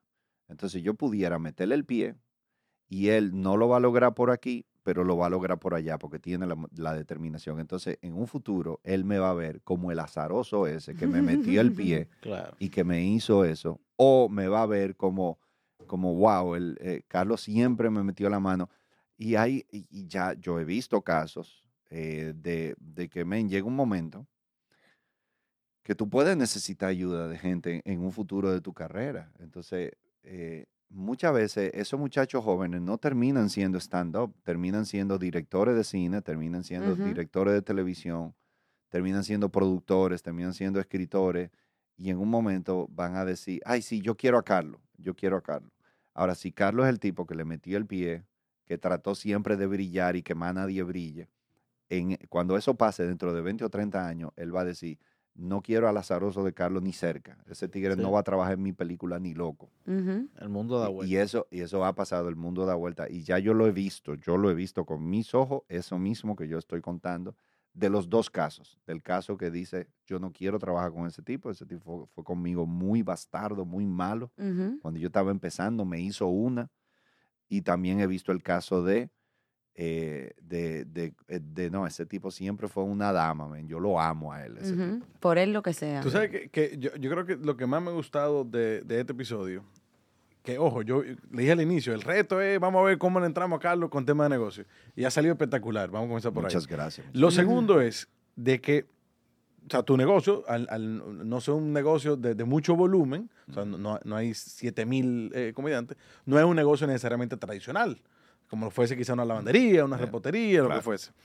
Eh, sin embargo, todo lo que tú has venido diciendo en el día de hoy es aplicable a, a cualquiera que nos esté escuchando de cualquier disciplina, es increíblemente aplicable. Me, me llama mucho la atención la parte de investigación. O sea, tú te mantienes constantemente y que no sea cliché, actualízate. No, no, o sea, tú te pasas investigando para conocer técnica nueva, tú te pasas investigando para... Y, y, y hablaste mucho de las entrevistas. A mí me han funcionado mucho las entrevistas. Y yo creo que esa es parte del, de la razón de ser de peso pesado. Ujú. de, de poder escuchar a un tercero y decir, ah, pero mira. Ujú. Y, y ojo, o sea, tú, tú hablaste aquí hasta de cómo tú compones el, el chiste. O sea, Ujú, y, y- sí. y- y- y no es un secreto necesariamente eso. Pero tú no tienes por qué estar develándolo eso. Ahora, tú vienes aquí y aportas aquí. eh, mucho, o sea, hay muchos que van a escuchar este episodio que son comediantes Sí. y que lo van a escuchar porque, "Ah, déjame ver qué dijo Carlos. Sí. Hablando de negocio, déjame, déjame ver también o cómo, cómo creativa que Carlos pica. Ujú. Pero qué cool, el hecho de que también esto sirva como, como, como un escalón para aquellos que están, y no solamente en la Mm. comedia, Sí. sino, sino en, en un emprendimiento o como profesional en general. No, y que nosotros podemos influir. Ahora me estoy acordando, perdón, no lo voy a dejar de decir porque me acabo de acordar de esto. Tú hablaste, no me acuerdo si fue en una charla o en un stand-up o en algo, de un libro que tú te leíste, se llama Four Hour Day o Four Hour... Eh, Work four week. hour eh, work, Work week. Work week. De Tim Ah, Ferriss. de Tim Ferriss. Ajá, que ahí fue... Emma, te voy a decir No, hasta lo pero que tú Tim. Ferriss va a tener que mandar algo para Sí, que de verdad, porque este es el primer episodio donde hablamos de Tim Ferriss, que tú hiciste como un cambio en tu vida, tú estás rebajado y de todo con eso. No, ese fue el, el Four Hour Body. Ah, ese Sí, fue, Hour ese Body, fue. sí. Ahí yo, eh, yo, eso fue en el año 2013, 2014. Bueno, pues eso tú lo dijiste en algún sitio y yo, lo- ahí- y yo estaba ahí. Y yo ahí bajé, no me acuerdo si fueron como 30 o 40 libras de grasa. y más nunca la volví a subir. Y ¿Cómo que se llama? Ozempic. no, el, el libro tiene casi 700 páginas, pero hay un capítulo que se llama eh, The Slow Carb Diet y ya con que tú te leas eso es suficiente. Esto, es como, esto es Eh. como la República de Platón. Léete el mito de la caverna y más nada. Eh, la, y eso tú lo encuentras en internet, en Google. Tú, tú buscas Low Carb Diet. Es muy efectiva y yo se lo he dado a amigos míos y han rebajado muchísimo eh, porque después tú te conviertes, esto se convierte como un estilo de vida. ¿Cuál es el tema? Que ya después de ahí yo eh, seguí devorando libros de nutrición y de alimentación y, y leía dieta keto, dieta paleo, dieta de, de todo tipo, eh, hasta vegan, vegetariano. Yo llegué a leer varios libros, entonces no sé, como que me, me- me emocioné con el tema y yo por eso, eh, te- como Por que eso no, no te quería comer la granola. de- Exacto, yo me comí la granola porque no había más nada. No digan la no marca, quería. por favor. No la dije, No, dije no. granola. nada. Que aquí Eh, se compra mucho, por cierto. Hay una cosa, que diablo, yo iba a decir otra vaina que se me olvidó, qué desgracia esta, ya sí es serio. Eso, bueno, señores, tenemos el volumen 2 para que para cuando Carlos se recuerde de todo lo que se Ah, olvidó ya, hoy. ya yo iba a decir. ya. Que hay otra parte importante que no hablamos ahorita, que esa es una muy importante para mí, que, la que algo que ha sido muy bueno para mí como productor, que al mismo tiempo soy empresario. Eh, yo, yo pienso por un lado que todo el mundo debería de estudiar administración de empresa, aunque sea unos curso básico, porque al final todo el mundo termina administrando empresas, o sea, hasta el dentista. Y eh, más, y vuelvo y repito, porque yo he sido el, bien vocal con comediante, eso. el abogado. En países tan pequeños como el nuestro, o sea, Barna tiene curso, la Pucamaima tiene curso, Claro. Unive tiene curso, hay un montón de, de- de instituciones más tienen cursos que son más cortos que una carrera per se. Sí. Pero en países tan chiquitos, el artista, el médico, el que dijo que termina siendo también administrador. Entonces, Sí, si ya te va a tocar por si, si tú quieres si tú quieres seguir creciendo, probablemente te toque administrar. Entonces, Sí. documentate, o sea, Sí, eh, todo, trata de educarte en ese sentido. todo muere en contabilidad, recursos humanos, en DGI. Full. Ay, No, y a veces tú ves la diferencia entre un negocio que dura mucho y no que dura poco. Y tiene que ver con buena administración o mala administración. Sí. De repente tú estás cobrando 100 pesos por una taquilla y no es rentable, pero tú no lo sabes Mira, porque te entraron 100 pesos. Claro. Pero en seis meses que tú tienes que ir a- la DGI a pagar todos esos impuestos. No, y todavía no te toca Yo- administrar. O sea, tener la, la noción Claro. de los términos, tener la noción de- del por qué eh, eh, y de cómo funciona la cosa. También para evitar de que, de que o te terminen engañando o tú termines tomando malas decisiones. claro. No, para poder crecer Pero simplemente. cuando yo empecé a crecer, que yo me acuerdo la primera declaración de impuestos que yo hice, que me- mi cuñado me estaba explicando cómo se hace. Lloraste. Eh, yo, yo, pe- yo también me encojoné, yo peleé con él. Yo decía, pero ¿y tú estos papeles yo tengo que buscar? Pero tú eres loco, mano. ¿De qué tú me estás hablando? Que tengo que tener copia de todo eso. ¿Y por qué hay que tener copia? Eso fue lo que yo me gané y ya, y se acabó. Y, y, o Tú sea, yo- recibías la factura y la botabas. a mí, a mí no me cabía en la cabeza que había que guardar tanto papel. Entonces, después que yo empiezo este proceso, yo digo, diablo, ¿por qué nadie me enseñó esto? Esto es algo tan y básico. tú trabajabas como profesional independiente al principio. Yo trabajaba como persona física, profesional Exacto. independiente. Yo declaraba como persona física hasta que luego me formalicé con una SRL. Ok. que y al día de hoy. eh, entonces, claro, tengo que pagar TCS, yo tengo que pagar retenciones. Tengo que Pero tú no pagar- le tienes miedo. Como, bueno, como Patty le tenía la DGI. Ya no. No, yo... Tú sabes que Patty le tenía miedo a la DGI. Pánico, Nosotros le- terror. Pero le era por el trajimos la DGI aquí.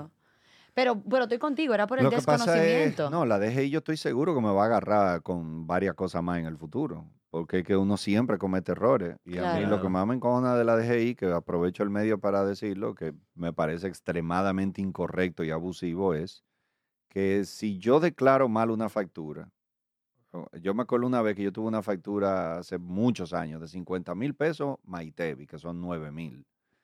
Y, y yo no la puse en el expediente de contabilidad. Está súper obvio y claro que yo no me quería hacer rico. No de- 9,000 no de- pesos. Por esos 9 mil pesos de Claro. ITEVI. Fue un error, es obvio. Era un viaje de factura, hay una que no puse. Es obvio que es un error. Yo no voy a arriesgar mi, mi, mi reputación Pero- fiscal por 9 mil pesos. Claro. Eh, Pero- entonces, pero eso es en octubre. Ahora, No, viene, ahora viene pero- el tema de facturación eh, electrónica. O sea que me Ah, imagino sí. que eso. Deberíamos traer a alguien de la DGI Bueno. para que explique eso. Sí, Aníbal. Bueno, pero a donde iba es que el tema es que ellos, que ellos no me, no me llaman eh, en noviembre. Si eso fue en octubre, ellos no me llaman en noviembre. Mira que hay una factura porque hay información cruzada. Claro, claro, porque el otro sí la declaró. Fulano me declaró que no sé qué, ¿y dónde estás tú? Ah, eh, perdón, entonces yo te pago 9 mil más un mes de retraso, por Ujú. esos 9 mil, ¿verdad? Pero en este caso, ellos me llaman a los tres años. Ay, Entonces, eso- eso y tú pagaste tres años de Esos retraso. 9 por- mil ya están gordito, gordito, gordito. O sea, le, le dieron, le dieron grasa y, y esteroide en esos, en esos tres años. 30 mil. Yo digo, loco, pero a esa- no, ojalá hay 30 mil, qué sé yo, Ah. Porque eso es interés sobre interés sobre Claro. interés sobre interés. Mala Interés mora. compuesto, pero, del, pero negativo. Ajá. Eh, ese tipo de cosas. Bueno, pero donde iba ahorita, que sí, me, me debía. Eh, para variar. Tú sabes que... Hasta a mí me olvidó de qué estamos hablando. No, no, ah, no, pero ahora a mí, yo me acuerdo, o sea que ahora yo te estoy cumpliendo Bien, muy bien, función. Martí. No, que lo- la, la mayor ventaja que yo le he encontrado a yo ser productor de mis propias cosas y, y de querer hacer tantas cosas y todo bajo iniciativa mía es que me quitó una presión de que no me contrataran. Nosotros los que somos talento vivimos de que te contraten. Y tú tienes siempre época del año en que no te contratan y época del año en que te contratan mucho. Y eso, esos son ciclos fijos que ya uno lo calendariza y uno sabe en qué momento te van a llamar mucho. Y en qué momento no te vaya de vacaciones. Y en qué momento vete de vacaciones porque nadie te va a llamar. Y, eh, pero de todas formas, tú siempre estás esperando que alguien te llame. En el momento que tú te vuelves productor, ya tú dejas de esperar que alguien te llame. Ya tú, incluso hay veces que ni me importa ni me molesta que no me llamen, porque yo estoy demasiado ocupado. Yo, te- yo estoy pensando en una gira, yo estoy organizando cinco shows al mismo tiempo en cinco ciudades diferentes. Y llega un punto que, di que decirme, mira, Carlos, que tenemos aquí eh, una reunión para las metas del año que viene, si tú puedes venir, llega un punto que hay veces que es como, ay, loco, yo no puedo, yo estoy demasiado ocupado. Entonces, eso me cambió 180 mi carrera, porque antes mi carrera era solamente hacer cositas para que me contraten. Ahora yo me paso produciendo el año entero y eso, eso ya es, básicamente yo estoy haciendo lo que yo quiero y, y cuando yo quiero. Y si tú me contratas, eso es un extra, pero ya yo no vivo de las contrataciones. Y- esto que, que sale un poquito de los negocios per se, más como a finanzas personales. Y me da curiosidad, no sé si tú quisieras hablar de eso. ¿Qué, qué tú hiciste? O sea, como, como este negocio es tan temporal, ¿qué, qué tú hiciste? ¿Te, te pusiste un sueldo para poder, Sí. O sea, yo, eh, para lo- poder, no sé, como implementar una cierto tipo de disciplina? Porque hay meses de vaca gorda, pero también me imagino que hay meses de vaca flaca. Bueno, yo- eh, yo soy hijo de español, o sea que gracias, gra- gracias a Dios yo heredé la tacañería. Eh, Una herramienta buena a Una veces. herramienta del carajo. Entonces yo aprendí muy temprano que hay meses buenos y hay meses malos. Por lo tanto, en los meses buenos no haga fiesta. En los meses buenos tú guarda y para cubrir los meses malos. Y eso yo- siempre. Eh, y muy tarde yo aprendí que hay que sacar un porcentaje para invertir en activos. Que eso era algo que no tenía pendiente al principio. Entonces yo tengo, eh, yo tengo una parte de mi dinero en fondos de inversiones y ya luego cuando esos fondos van creciendo, entonces yo trato de ver si yo puedo comprar un local comercial o yo puedo invertir en alguna otra cosa o no sé, pero eh, eso es algo muy importante también que, que yo aprendí eh, trabajando con mucha gente, de que yo tengo, la vejez llega y yo tengo que planificar mi vejez. Entonces, hacer un, tener que hacer un show, cuando yo sea viejo, yo quiero hacer show porque a mí me gusta, no porque tengo que pagar factura, que es muy diferente. A mí no me molesta ahora hacer show para pagar factura porque yo estoy en la, en la etapa de la vida en que hay que fajarse y yo tengo que criar dos muchachos y tengo que sacarlo adelante.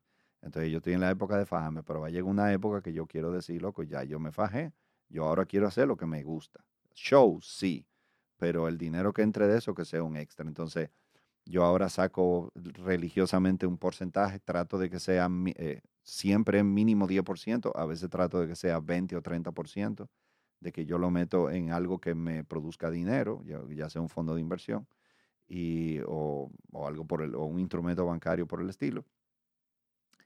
Y entonces, y, y- y luego trato de hacer activos. A mí me gustan mucho las propiedades, porque eso lo aprendí también de Kiyosaki. Eso te iba a decir que, que, tú estás yo saque- padre rico, 101. padre pobre. Padre rico, todo. padre pobre. Eh, sí, pero una de las cosas que decía, porque también uno piensa en invertir en negocios, pero él dice los negocios ocupan mucho tiempo. Ajá. eh, y eso es verdad. Y también por eso es que yo pensaba lo del comedy club. Yo quiero tener mi comedy club, pero tener un negocio ocupa mucho tiempo.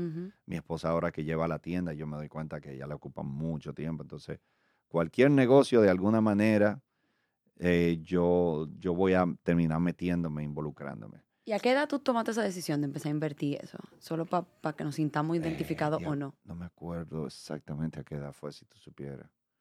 Después de los Eh, 35, antes de los 35. Pero él tiene 32. Fue como a los 35 o quizás antes, no me acuerdo. Ok.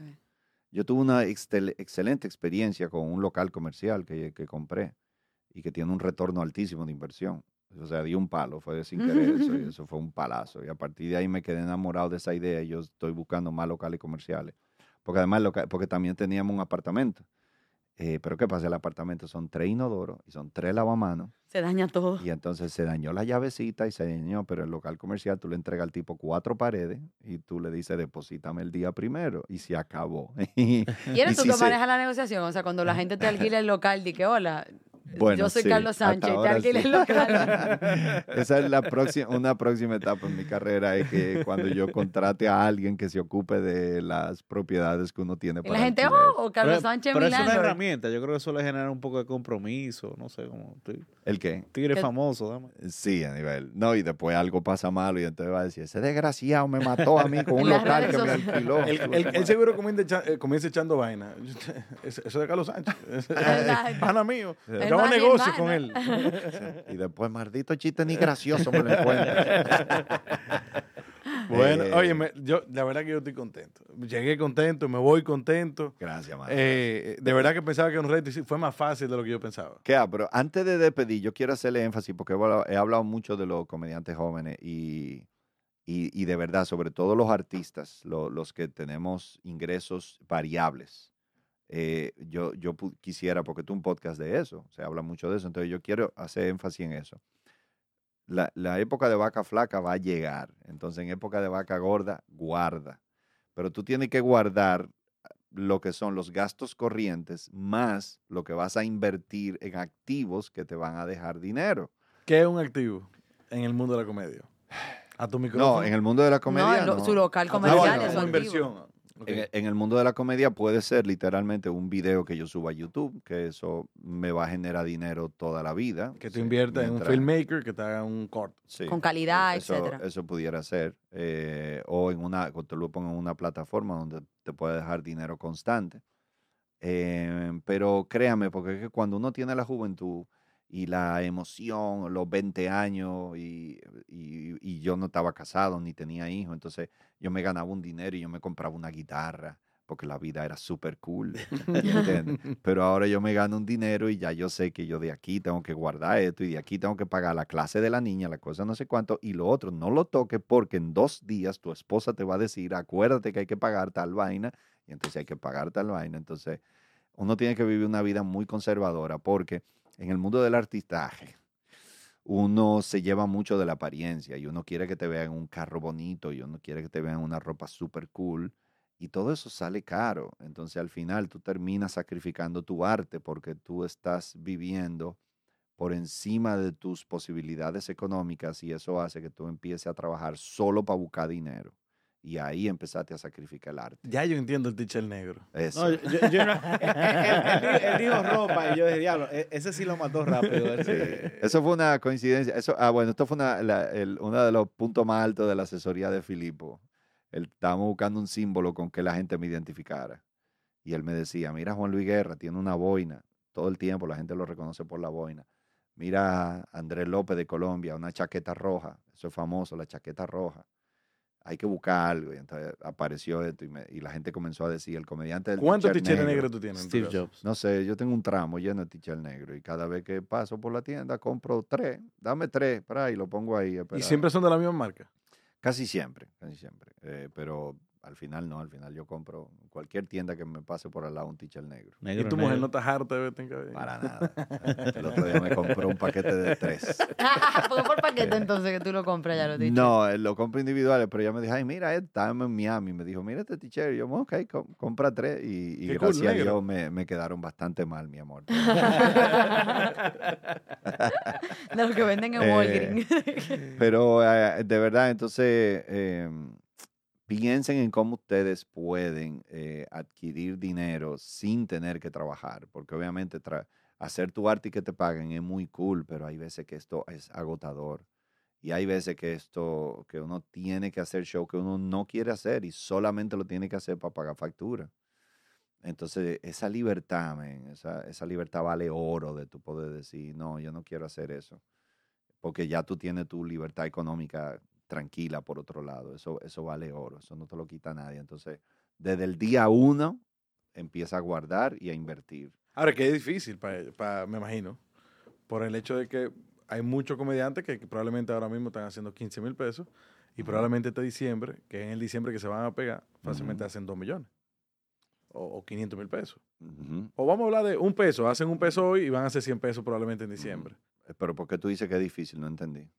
O po- no, porque no, no tienen la, la disciplina todavía. Ah, claro. claro. Porque no tienen la disciplina o no se han visto con esa cantidad de dinero. Lo que pasa, por ejemplo, con el mundo de los urbanos, que yo lo entiendo, ¿eh? Yo- porque es algo humano. Men, cuando tú creces en la pobreza absoluta, en la precariedad absoluta, que tú no tienes nada, el día que tú te ves con dinero, men, tú tienes que desquitártela. O sea, son, Es como con o maldad sea, que tú gastas, son, claro. son muchos, son muchos años de precariedad y de diciéndote la vida entera No, y todo el que te diciendo que, lo tienen. ¿eh? Y diciendo que lo tienen. Y diciendo que lo tienen, que no lo tienen.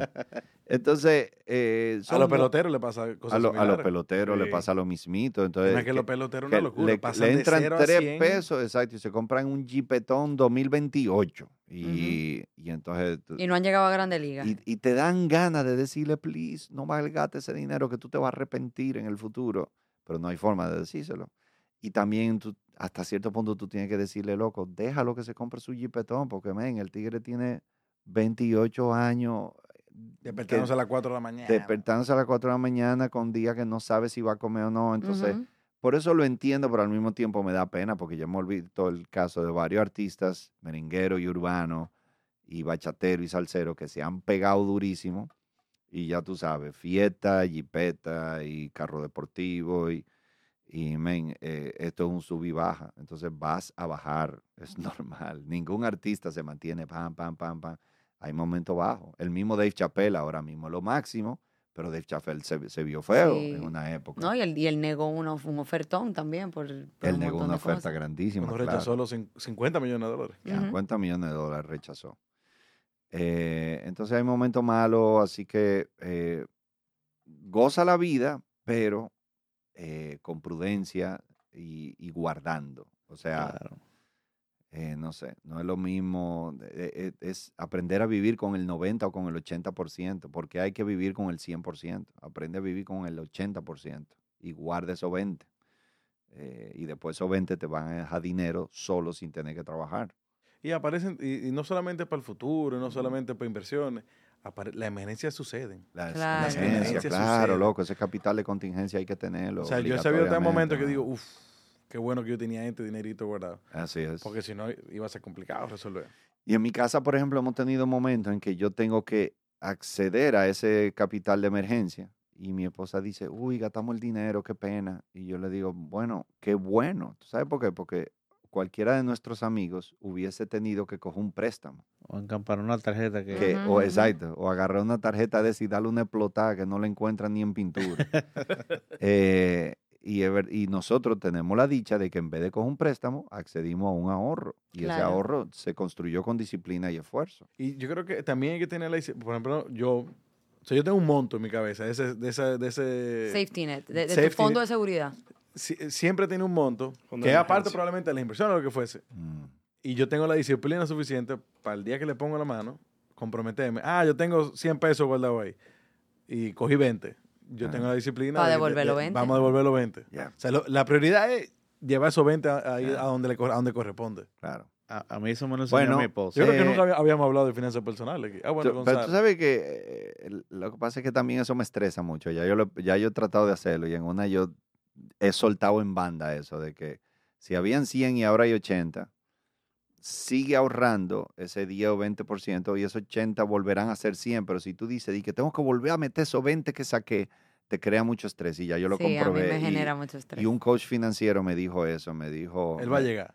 Sí, me dijo, es que tú tienes que ver, eh, eh, es que tú tienes que ver la, la- la- las finanzas, tú tienes que verlas como eh, la- ese, ese capital que tú tienes guardado, tienes que verlo como si fuera una cisterna de una, de una casa o de un residencial, donde en la mañana todo el mundo se mete a bañar y el agua baja, y entonces después vuelve y sube un poquito. Y después en la, empieza, arrancan a cocinar y a tirar el fregado y la cosa, vuelve y baja el agua y después vuelve y sube el agua.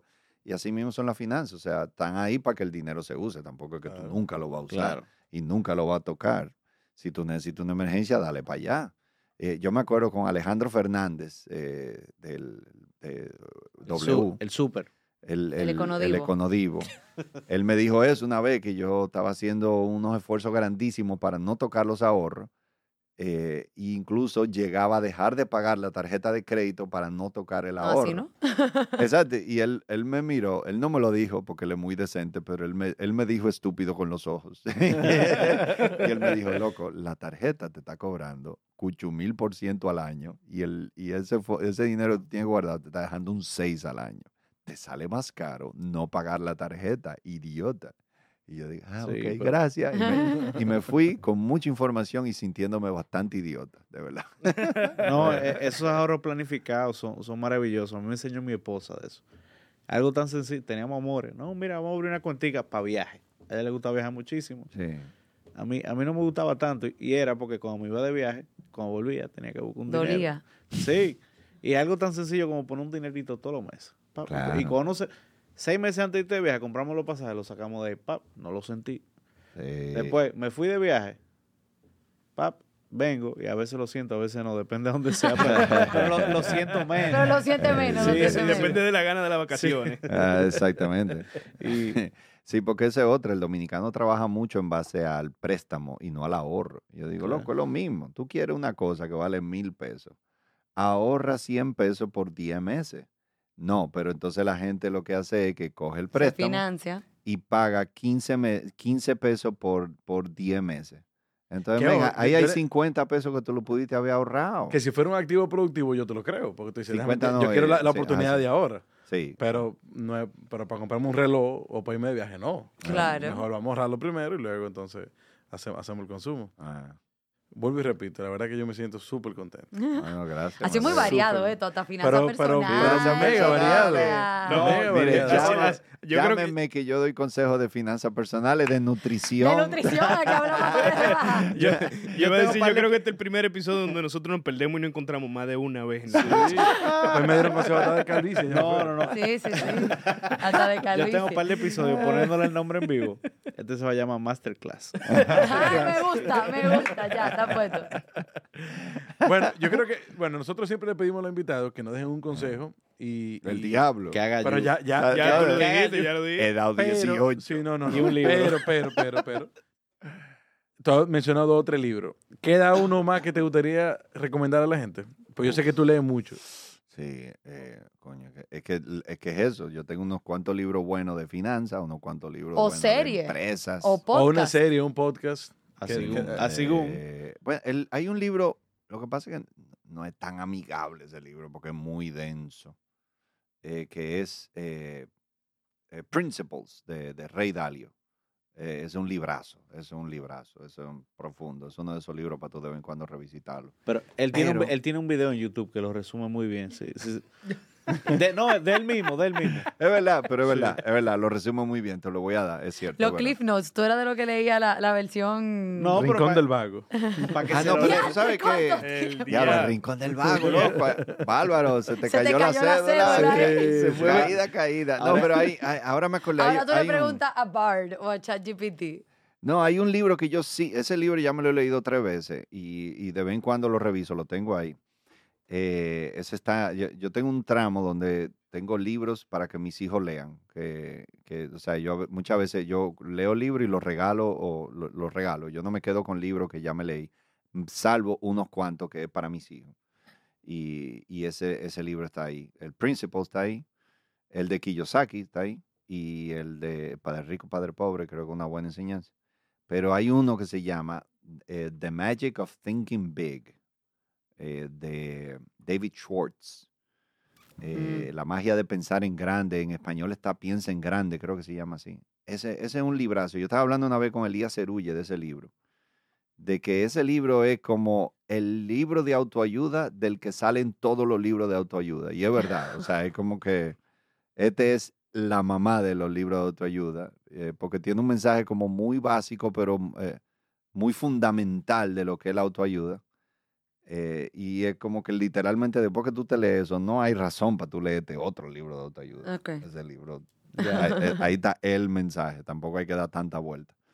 Eh, pero el libro está muy bien, o sea, eh, la la magia de pensar en grande. eh, yo, yo pudiera recomendar ese libro. Y, Buenísimo. no, no sé. Y, me- acá, y, y- y- y yo, ya, amén, no voy a decir más, más cosas. Hasta- Ve acá, para no hay, hay shows en, en estos días. Todavía hay shows. Tú estabas haciendo el cavernícola. ¿Eso terminó o sigue? Sí, el Cavernícola sigue de gira. Ya terminamos en Santo Domingo. El 15 de la Romana estamos en Nueva York. El El 15 de la 15 de la romana, romana. estamos en Nueva York. El 15 número romano. Se me lengua la traba. Loco, ¿y qué yo dije, mano? El El, 15, El 15 de la romana. romana, estamos en Nueva York. 15 en la Romana. Eso es lo que yo quería Ah, decir. Loco, ¿Y cuándo está está en Nueva top York? tres disparates que yo he dicho Sí. en la vida. Lo que pasa es que Nueva York es después de la Romana. Entonces, Ok. mi, mi cerebro, mi, quina lo que O sea, gracias, el 15 de la romana y gracias a después. Dios que le di suave al vino. Sí, total. 15 de julio en La Romana, en auditorio, en la Alianza Juvenil, que es un auditorio, eh, un centro chulísimo y tiene un auditorio muy bonito. Eh, 21 de julio en New York, en un sitio que se llama el Gramercy Theater, Gramercy Arts Theater. Suena Eh, caro, ¿no? bien. Muy heavy. Está en la, en la 23 en Manhattan. Y luego el 11 de agosto en La Vega, en el Teatro Dosa. Y luego el 17 de... Entonces luego en septiembre eh, paramos el cavernícola y retomamos inmunidad de rebaño en sitio donde no hemos ido, que es 17 de septiembre en Madrid y Ah, pero qué cool. 23 de septiembre en Toronto. Ah, pero, ah, pero. Eh, y, y luego entonces estaremos en Bogotá. Tú tienes una página web donde se ve todo esto, ¿no? Todo esto. Y sí. se puede incluso adquirir la, la taquilla a través por ahí. Ajá, así es. Cu- ¿Cuál es la página? Carloscomic.com. Eh, Todo, todo yo, en redes yo estoy en todos lados, Carlos Comic. Eh, Instagram, TikTok, Facebook, Twitter. Nosotros tenemos mucha gente que nos escuchan desde España, de Nueva York, Ah, qué cool. y, y aparecen unos sitios, o sea, Emirato Árabe. Emirato 15 Árabe. de la Romana. ¿no? Loco, es épico, épico. Me quedo. Te lo vamos a poner como clip. O sea, como uno de los clips del episodio. Vamos a sacar esto. Maldito disparate. Señores, vámonos que tengo hambre. Sí, sí, hay que, hay que hacer Señores, algo. recuerden seguirnos a través de Spotify. El denle diablo, son las 9 y 40. Bárbaro. hemos O la hora en la que usted esté escuchando esto en su carro o en su Se, casa. se oyó feo eso. Es verdad, hemos dado lengua. Perdonen a todo el público decente. de- me referí que hemos hablado mucho. Al Tú- micrófono. No, Quizás tú eres medio morbosito. ¿eh? 100%. Sí. Yo- mi No, cabeza es es más un banquero inocente. serio, es un banquero serio aquí. Sí, pero está bien. Se le dio el refajo. Recuerden seguirnos en Apple Podcast y en YouTube. Danos a seguir, denle a like y comenten. Carlos, muchísimas gracias. Muchísimas Ah, De gracias. verdad que fue espectacular el episodio, Gracias, gracias. mucho mejor de lo que pensaba. Yo venía con, con buena Ah, porque expectativa, tú pensabas que iba a ser malo. acabo de decir, venía con buena expectativa. Ah, ok. Deja de estar buscando Ok. chismes. Sí, hombre. Señores, nos vemos en la próxima.